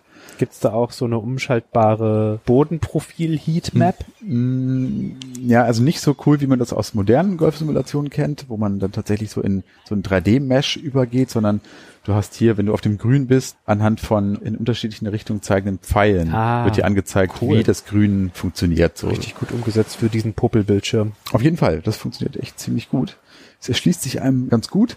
Man kann da zwischen zwei Plätzen wählen mit je 18 Löchern, also einen in Japan, einen in den USA. In meiner Erinnerung war der in Japan irgendwie einfacher, aber ich glaube, das war subjektiv von mir so empfunden. Und ja, der Rest funktioniert im Prinzip wie jedes herkömmliche Golfspiel. Also die Bahn sichten, Schläger auswählen, den Wind äh, im Auge behalten und abschlagen. Und auch das Abschlagen gestaltet sich eigentlich wie in jedem anderen Golfspiel auch. Das heißt, man muss da so die Kombination aus dem richtigen Timing mit dem richtigen Schwung treffen. Also in der Regel hat man da ja einen Indikator und man drückt, muss zweimal irgendwie den Auslöser drücken Einmal für die Kraft und einmal für die Präzision. Und so ist es hier eigentlich auch genauso. Und dann, ja, kommt halt der Abschlag und dann geht das so seinen Weg. Und wenn man das ein paar Mal gemacht hat, ist das eigentlich auch ganz easy. Grafisch ist das Spiel relativ simpel gehalten. Logischerweise ist ja auch auf dem Gameboy, aber irgendwie ganz niedlich. Ich möchte nicht sagen drollig. Warum nicht? Oder ich, ich sag's, ist eigentlich ganz drollig. ich finde es gut, dass du das gesagt hast. Trau dich ruhig. An der Grenze zu putzig. ja, richtig. ähm, das liegt vielleicht daran, dass tatsächlich auch Mario hier mit dabei ist. Also der ziert das Cover relativ prominent und ist tatsächlich auch die eigene Spielfigur. Also man spielt dort Mario offensichtlich, aber das hat da in dem, in dem Spiel keine weitere Bedeutung. Es gibt keine so, Pilze, keine Blumen, keine Sterne. Genau, keine weiteren Referenzen auf Super Mario, aber es ist halt einfach unverkennbar Mario, den man da spielt. Es gibt so zwei kleine oder vielleicht auch drei kleinere Animationen, die man dort sehen kann, wenn man irgendwie startet und auf den Platz geht oder wenn man irgendwie einen Birdie oder einen Igel geschlagen hat, dann sieht man, wie Mario da irgendwie rumhüpft und sich freut. Also das ist so tatsächlich ganz niedlich und es nimmt vielleicht auch diesem, ja, sonst vielleicht so ein bisschen unnahbaren Golf-Simulationsding so ein bisschen die, die Barriere. Also man, ja, wird, wird da ganz gut reingeholt, so. Genau. Man kann jederzeit speichern, das ist auch ziemlich cool. Also das, also die Cartridge äh, ist mit einer Batterie ausgestattet. Das heißt, man kann nach jedem Loch abspeichern, das ist ziemlich cool. Echt cool für so ein nee, man kann sogar Ja, das würde ich auch. Das während, auch cool. Ich habe gerade gesagt, äh, nach jedem Loch, man kann glaube ich sogar währenddessen jederzeit abspeichern, was bei 18 Löchern auch ganz gut ist. Mhm. So, das ist ja schon schon eine Weile, wobei das jetzt auch nicht übermäßig schwierig ist, aber so 18 Löcher dauern ja auch eine Weile. Und man kann zu zweit spielen. Also mit dem Link-Dialogkabel für den Gameboy konnte man das auch zu zweit spielen. Habe ich leider nie gemacht. Keinen anderen Idioten gefunden, der gerne Golf gespielt hat. Ähm, genau, also für mich ein echter Klassiker, den ich zwischendurch auch heute echt immer noch gut spielen kann. So auf dem Gameboy altern die Spiele ja irgendwie anders. Es sieht halt, ja, ist halt Gameboy, muss man mögen oder auch eben nicht. Mhm. Und es war noch nie Cutting Edge, wird es auch nie sein. Richtig, halt grüne, grüne Abstufungen, so ist nicht schön. Ja, muss man halt mögen und wahrscheinlich auch irgendwie von, von früher kennen. Und ja, war relativ populär. Die Powerplay vergab ganze 72 Punkte 1990 und ja, das ist eigentlich auch im Prinzip schon alles, was ich zu Golf auf dem Gameboy sagen kann. So, ich ziehe mich schon mal an langsam, trockne mich ab, wird langsam ein bisschen frisch. Ja, die, die Winde nehmen zu. Ja, die Wellen kräuseln da vorne schon so ein bisschen. Ich würde jetzt einmal noch den Ball trotzdem zu dir rüberrollen, Markus. Bisschen ja, windig geworden, ja, da traue ich mich nicht zu werfen. nicht zu hoch, sonst fliegt er weg. Genau, ich roll ihn dir Ja, ich habe ihn, ich, ja, ja, ja, alles gut. Dann machen wir noch eins. Ich habe noch mitgebracht ein Spiel, weil ja hier da doch noch ein paar Beach Babes sind, die hier auch so ein bisschen Beachvolleyball gespielt haben. Philipp, ich bin wieder bei dir. Mhm. Habe ich mitgebracht Dead or Alive Extreme Beach Volleyball. Schön, dass du an mich denkst. Ja, ich denke immer an dich, Philippe. Hier sind deine Beach Babes. Das ist ein Xbox-Spiel, ein Original-Xbox-Spiel aus dem Jahr 2003, also noch nicht so richtig retro. Das Ganze ist von Team Ninja, das war der Entwickler und der Publisher war Tecmo. ja, du bist bei Philippe. Ich bleibe in der Nähe von Philippe. Dead or Alive ist ja eine sehr bekannte Fighting Game Reihe hm. und nach Dead or Alive 3 haben sich irgendwelche ja, Japaner, die sind ja manchmal ein bisschen komisch, gedacht, wir machen in unser Franchise Beachvolleyball. Wir machen dann Beachvolleyball-Spiel rein. Ja, also in diesem Spiel, dieses Spiel hat sogar eine Story. Dieses Spiel hat einen Plot. Und den möchte ich hier mal so grob mit einer vorangegangenen Spoilerwarnung, weil ich werde das Ende erzählen, möchte ich das mal hier erzählen. Da muss ich mir gleich die Ohren zuhalten und la la la la la la sagen. Ja, solltest du. Es ist äh, Sag ja. doch lieber ah, la la la la long. das verstehen auch nur die Leute, die im Inner Circle sind. Komm, push it. Oh Mann. Einer der Charaktere aus dem dritten Dead or Alive, Zack, das ist, wer die Reihe kennt, dieser, ich kannte ihn optisch, ich kannte ihn aber nicht namentlich, das ist der Schwarze mit Glatze, der manchmal so grün gefärbt, so einen grün gefärbten Kinnbart hat. Ich glaube, Dennis der, Rodman? quasi, der macht so einen, ich glaube so Capoeira-Style, ähnlich wie bei, wie Eddie bei Tekken. Der hat mit dem Preisgeld, was er aus Dead or Alive 3, aus dem Turnier Dead or Alive 3 bekommen hat, im Casino den Jackpot geknackt und kauft sich eine Insel. Ne. Doch.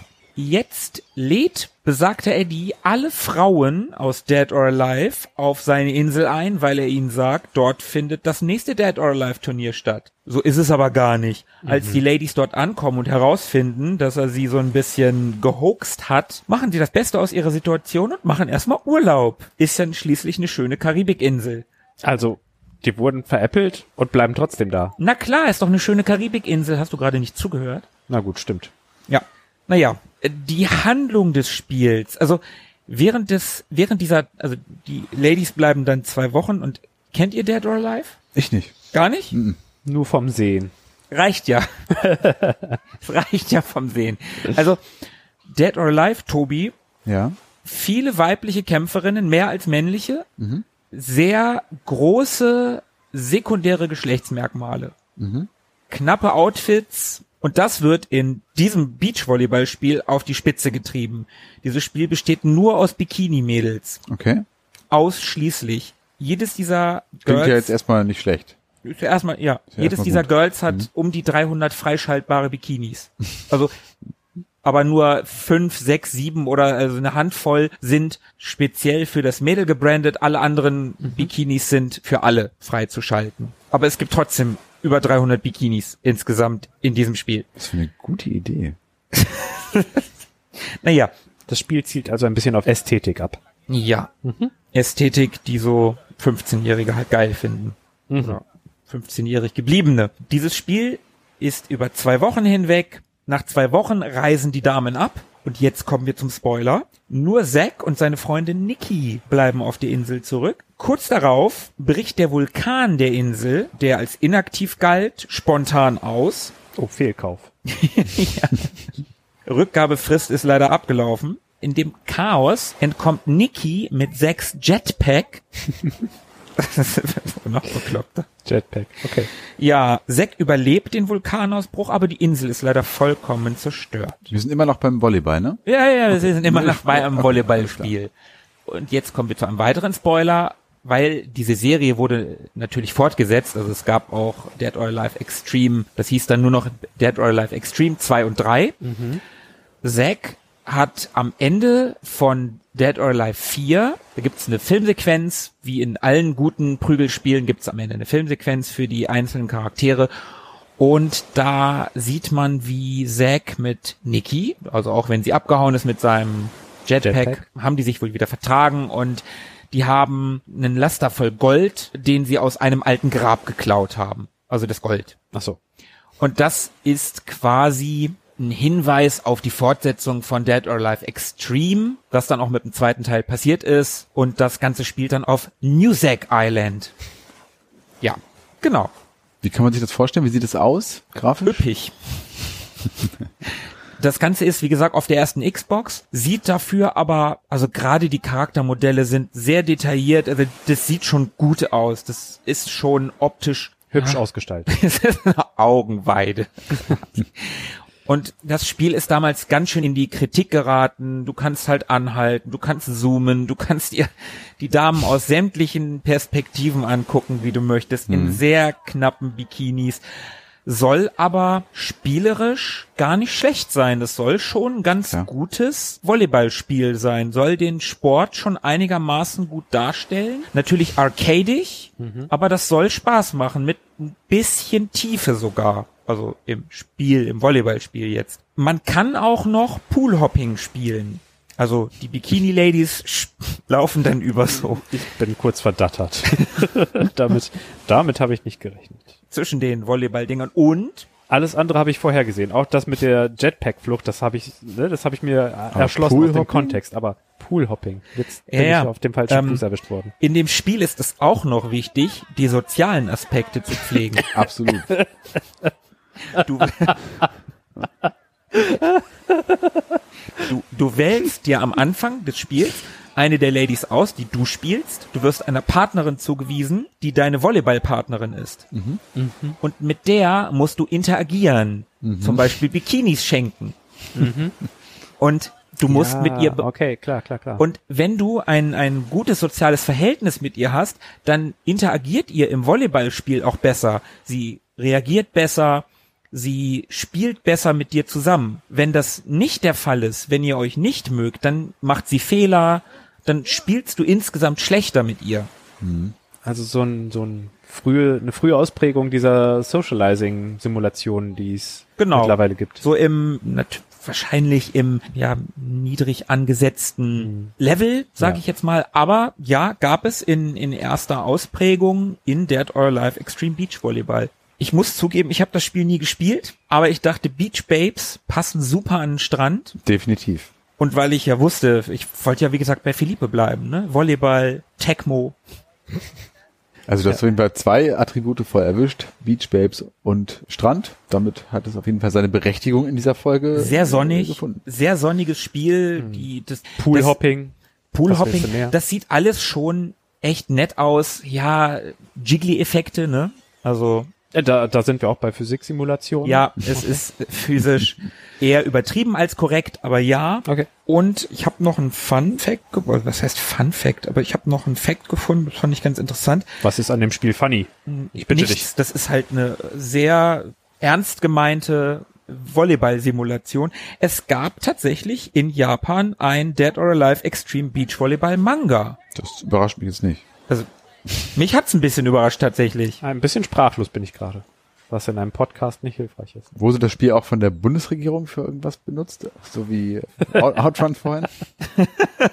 Nein, aber, aber, das Spiel war tatsächlich das erste Spiel der Reihe Dead or Alive, was ja eine Kampfspiel, also ein, ein, ein Fighting Game ist, Prügelspiel, aber Dead or Alive Extreme, ein Beachvolleyballspiel, war das erste, was vom Entertainment Software Rating Board, ESRB, das sind die, die für die amerikanischen Freigaben verantwortlich sind, die Altersbewertung Mature bekommen hat. Kein Prügelspiel, wo man aufeinander einkloppt. Unblutig, aber trotzdem.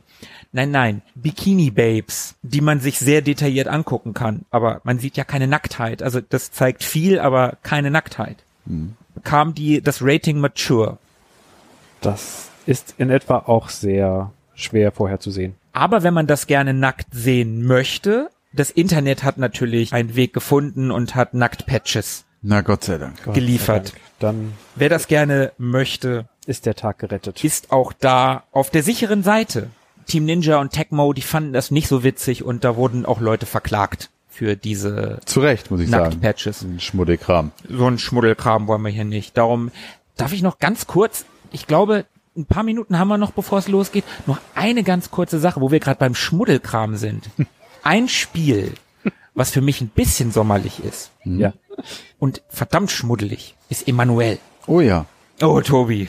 Das kenne ich noch vom Amiga tatsächlich. Ja, Das glaube ich nie ernsthaft gespielt, aber ich erinnere mich an so ein paar äh, schlüpfrige äh, Szenen da in diesem Spiel. Silhouetten habe ich noch im Kopf. Silhouetten, ja, ja. Und die gute alte Champagnerflasche, die die Energie oder die Libido oder irgendwie sowas. die Libido war, glaube ich, der, der Lippenstift. Ja, und es gab so eine, so ein, es Ich gab glaube, immer die so eine Champagnerflasche Champagnerpulle. ist, wenn man, naja, fertig war halt. ja, dann ja. ist die Ah, verstehe. Ja, Emanuel. Emanuel auf dem Amiga von Cocktail Vision kam 1989 raus, basiert tatsächlich grob lose irgendwie auf dieser Romanreihe Emanuel von Emmanuel Arsan, Arsan, ich weiß nicht genau, wie es ausgesprochen wird, Arsan, die eigentlich Marion Rollet Andrian heißt. Okay. Das lässt alles noch mal in einem ganz neuen Licht stehen. Ja. Und ist ein, ja, sehr rudimentäres Point-and-Click-Adventure, was natürlich sehr auf, auf dieser Emanuel-Welle reitet, die es in den 70ern und 80ern Ich glaube, es gab. lebt vor allem von dem Namen so, ne? Genau, lebt total von dem Namen. Hat, ja, je nachdem, welches Spielemagazin man sich anguckt, international kam das jetzt gar nicht so super schlecht weg. In Deutschland kam es miserabel weg. Aber auch da, je nachdem, in welches Magazin man reinguckt, Grafik, die einen sagen furchtbar, die anderen sagen, ist okay. Ich hab's außer aus meiner Erinnerung heraus war es okay. Das Ganze spielt übrigens in Brasilien, darum auch dieser sommerliche Aspekt. Mhm. Brasilien, man ist am Strand, man ist da im Casino, im, im Hotel, auf irgendwelchen Partys. Das ist alles sehr sommerlich, sehr äh, schön irgendwie eigentlich. Ich finde es, also außer, außer Erinnerung ganz nett gepixelt. Mhm. Gepixelt. Die Designerin, Muriel Trami, hat übrigens später auch Goblins und Goblins 2 gemacht. Okay. Also eher ein bisschen bekanntere Amiga-Spiele. Und seriösere. Genau, und deutlich seriösere. Die PC Powerplay gab Emanuel eine Auszeichnung zum Spiel mit den dümmsten Dialogen. die sollen wohl besonders mies sein. Und ich wusste auch, ich habe das auch nie ernsthaft gespielt. Mein 15-jähriges oder 14 oder 13, keine Ahnung, mit welchem, in welchem Alter ich das so gespielt habe, das wollte wahrscheinlich nur irgendwie ein bisschen was sehen. Aber so richtig erschlossen hat sich mir das Spiel nie. Nee, ja auch nicht. Also ich erinnere mich da auch nur an so ein paar ja, Fetzen, irgendwie diese Silhouetten von nack nackten Menschen, nackten kopulierenden Menschen und eben, wie gesagt, an diese Champagnerpulle und jetzt, wo du es gerade sagst, diese Draufsicht auf Rio de Janeiro, Feuerwerk mit dem und sowas. Zucker, genau, mit dem, mit dem Feuerwerk, genau, der Schriftzug Emanuel und der Zuckerhut und so. Ja. Das sah jetzt gar nicht mal so schlecht aus, aber ist sicherlich kein Spiel, was man naja, mal reingucken kann man, ob der Kuriosität willen. Ja. Ein, eine Sache, die ich noch ganz witzig fand, die ich jetzt, ich hab, über das Spiel findet man auch nicht sonderlich viel, aber der erste Emanuel-Film mit Silvia Christel aus den 70ern, ich glaube 76, der lief in Paris acht Jahre lang im Kino. Oha, habe ich nie gesehen. Drei Millionen Leute haben den da gesehen. Hm. Acht Jahre lang lief der in Paris im Kino. Das war ein Mega-Hit, dieser Film. Ich habe ihn einmal ernsthaft gesehen. Das habe ich, glaube ich, auch schon mal erzählt. Und Silvia Christel, wunderschöne Frau, aber davon abgesehen, total hohler Film und hm. muss, muss man nicht unbedingt gucken. Der konzentriert seine Machart eher auf die bestimmten Reize, die er vermitteln möchte. Ja. Mhm. Ja, also der Film könnte, wenn das, was er sein will, was er erzählen will, einfach anders erzählt hätte, konsequenter erzählt hätte, mhm. dann hätte das vielleicht ein guter Film sein können. Aber so, und man muss auch sagen, so toll Silvia Christel damals aussah, eine gute Schauspielerin war die nicht. Tut mir leid. Keine Empfehlung. Nee, eher nicht. Die Relevanz liegt nicht im cineastischen, sondern eher im erotischen. Ja, aber auch da wirklich Erotik. Also die Hose kann da ruhig zubleiben und lasst einfach den Player aus und guckt euch irgendwas anderes an. Das klingt nicht nach einer Empfehlung. Eher nicht. Philippe, komm, hier, bevor das Gewitter kommt. Los. Bevor das Gewitter kommt, bevor die Blitze einschlagen, noch eine kleine Blitzrunde in ja. aller Schnelle. Beach Buggy Blitz. Oh, da Blitz, Blitz, Blitz. Sind wir bei einer quasi neu entstehenden Rubrik von mir. Android-Spiele. Hm. Also ja, stimmt. mobiles Spiel mal wieder. Soccer, wie ist das neulich? Soccer Battle. Soccer Battle. Genau. Und jetzt habe ich hier seit ein paar Tagen Beach Buggy Blitz am Laufen. Es lässt sich tatsächlich erstaunlich gut spielen dafür, dass man auf dem Bildschirm rumtatscht und sich äh, Spielfläche zudeckt mit den Daumen und keine haptische Rückmeldung von irgendwelchen Knöpfen hat, lässt es sich immer noch ziemlich gut steuern. Und es ist mehr oder weniger eigentlich ein Mario Kart Klon im eigentlich ganz nett gemachten, hübschen, für Handyprozessoren gut machbaren 3D-Gewand und da hat man so seine sechs Fahrer und paar verschiedene Gefährte, die kann man aufleveln und dann kann man sich Strecken freischalten. Nach und nach sieht man immer mehr Strecken. Es fängt an auf Strandabschnitten oder Strand in Stranddörfern. Es geht durch moorige, sumpfige Dschungel, mal ein bisschen pilziger, mal ein bisschen dinosaurierlastiger all solches. um Dinosaurier rumfahren, ja klar. Da es ein Mario Kart Klon ist, hat man eben auch da einfach gesagt, hey, passt doch super, so ein Dschungel mit Dinosauriern, übernehmen wir eins zu eins. Sehr launig, lässt sich extrem gut steuern und sehr kurzweilig. Jedes Rennen dauert höchstens zwei Runden. Bislang, also zumindest soweit ich es gespielt habe, ist damit also schnell weggesnackt und das kann ich auch sehr empfehlen, um schnell hinfortzufahren also wenn man die Switch im Hotel gelassen hat und nur sein Handy dabei hat ja. und am Strand sitzt. Runde Blitz Beach Buggy. Beach Buggy Blitz. Weiß, ja, okay. Genau. ja. War mal ein Endless Runner, aber jetzt ist ein ausgewachsenes, in Anführungszeichen, Rennspiel. Für drei Euro hat man dann eigentlich ein recht solides Rennspiel, was man getrost auch so bezahlen kann. Da bekommt man seinen Gegenwert. Das war auch schon die Blitzrunde. Okay. Ja, das war auch in allerletzter Sekunde, das geht hier nämlich gerade wirklich los, lasst mal schnell rein. Ja, zieht und sich echt langsam zu. Diverse Konsolen anwerfen geworden. und den ganzen Kram spielen, den wir jetzt gerade hier uns gegenseitig um die Ohren gehauen haben. Ja. Was meint ihr? Ich glaube, müsste eigentlich ganz gut was dabei sein, ne? Also war ja schon über die Genres hinweg ordentlich was dabei. Gibt auch sicherlich noch zig weitere sommerliche Spiele, über die wir hätten sprechen können. Ich sage nur Monkey Island oder Larry 7 zum Beispiel. Oder Tropico. Oder Tropico, richtig. Aber erstens wird das hier vermutlich nicht der letzte Sommer gewesen sein und zweitens sind da vielleicht auch die ein oder anderen Lieblinge dabei. Von oh daher, ja. oh ja. Oh, jetzt sollten wir uns wirklich beeilen. Ja. Komm, Philippe, pack dein Zeug zusammen. Ich, ich lass schon mal die ah, Luft aus dem Ball. Überall Sand hier. Okay. Den ersten Tropfen habe ich schon abbekommen. So, jetzt aber schnell rein. Ja, ich würde auch sagen, dann haben wir es auch mal wieder, oder? Ich denke auch. Dann haben wir es mal wieder. Also an der Stelle vielen Dank äh, fürs Zuhören. Macht's gut. Lasst euch die Sonne auf den Bauch braten. Cremt euch aber gut ein. Spielt vor allen Dingen Sommerspiele, also außer ihr wollt rausgehen, dann geht halt raus. Aber ansonsten spielt Sommerspiele und sagt uns, welche Sommerspiele ihr gespielt habt. Würde uns interessieren. Habt ihr irgendwas von unseren Tipps wahrgenommen oder eher nicht? Kommentare, Platz und so. Ihr kennt das Spiel. Und trinkt genug Wasser. Bleibt gesund und bleibt am Drücker. Bis dahin. Ciao. Ciao. Ciao. Mögen die Retro Boys mit euch sein. Immer.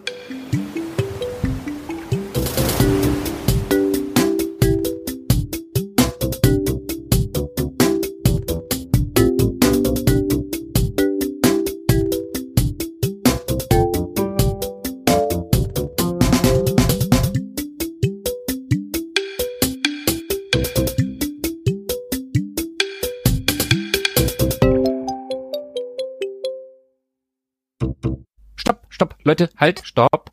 Noch nicht ausschalten, bitte. Wir haben nämlich noch was zu sagen. Eine für euch vielleicht nicht ganz so gute Nachricht. Für uns ist sie natürlich toll. Tobi, magst du die überbringen? Wir verschwinden nach dieser sommerlichen Folge in den wohlverdienten Sommerurlaub. Das heißt, wir machen eine kleine Sommerpause. Die nächsten zwei, drei, vielleicht vier Wochen wird es keine neuen Folgen von Ewig Gestern geben. Folgt uns einfach auf Instagram, Facebook oder allen möglichen anderen Kanälen, um zu erfahren, wann es weitergeht. Und wenn wir dann aus der Sommerpause wieder da sind, dann werden wir unseren etablierten Zwei-Wochen-Rhythmus auch beibehalten, beziehungsweise wieder aufnehmen. Jetzt haben wir's. Jetzt haben wir's. Tobi, ich wünsche dir einen schönen Sommer. Philippe musste seinen Flieger erwischen. Dem haben wir schon einen schönen Sommer gewünscht. Und das wünschen wir euch natürlich auch. Macht euch noch ein paar schöne Tage. Hoffentlich gibt's noch mal so einen richtigen Sommer. Wenn nicht, fahrt in Urlaub oder überbrückt die Zeit mit unserer letzten Folge. Da geht's ja ordentlich sommerlich zu.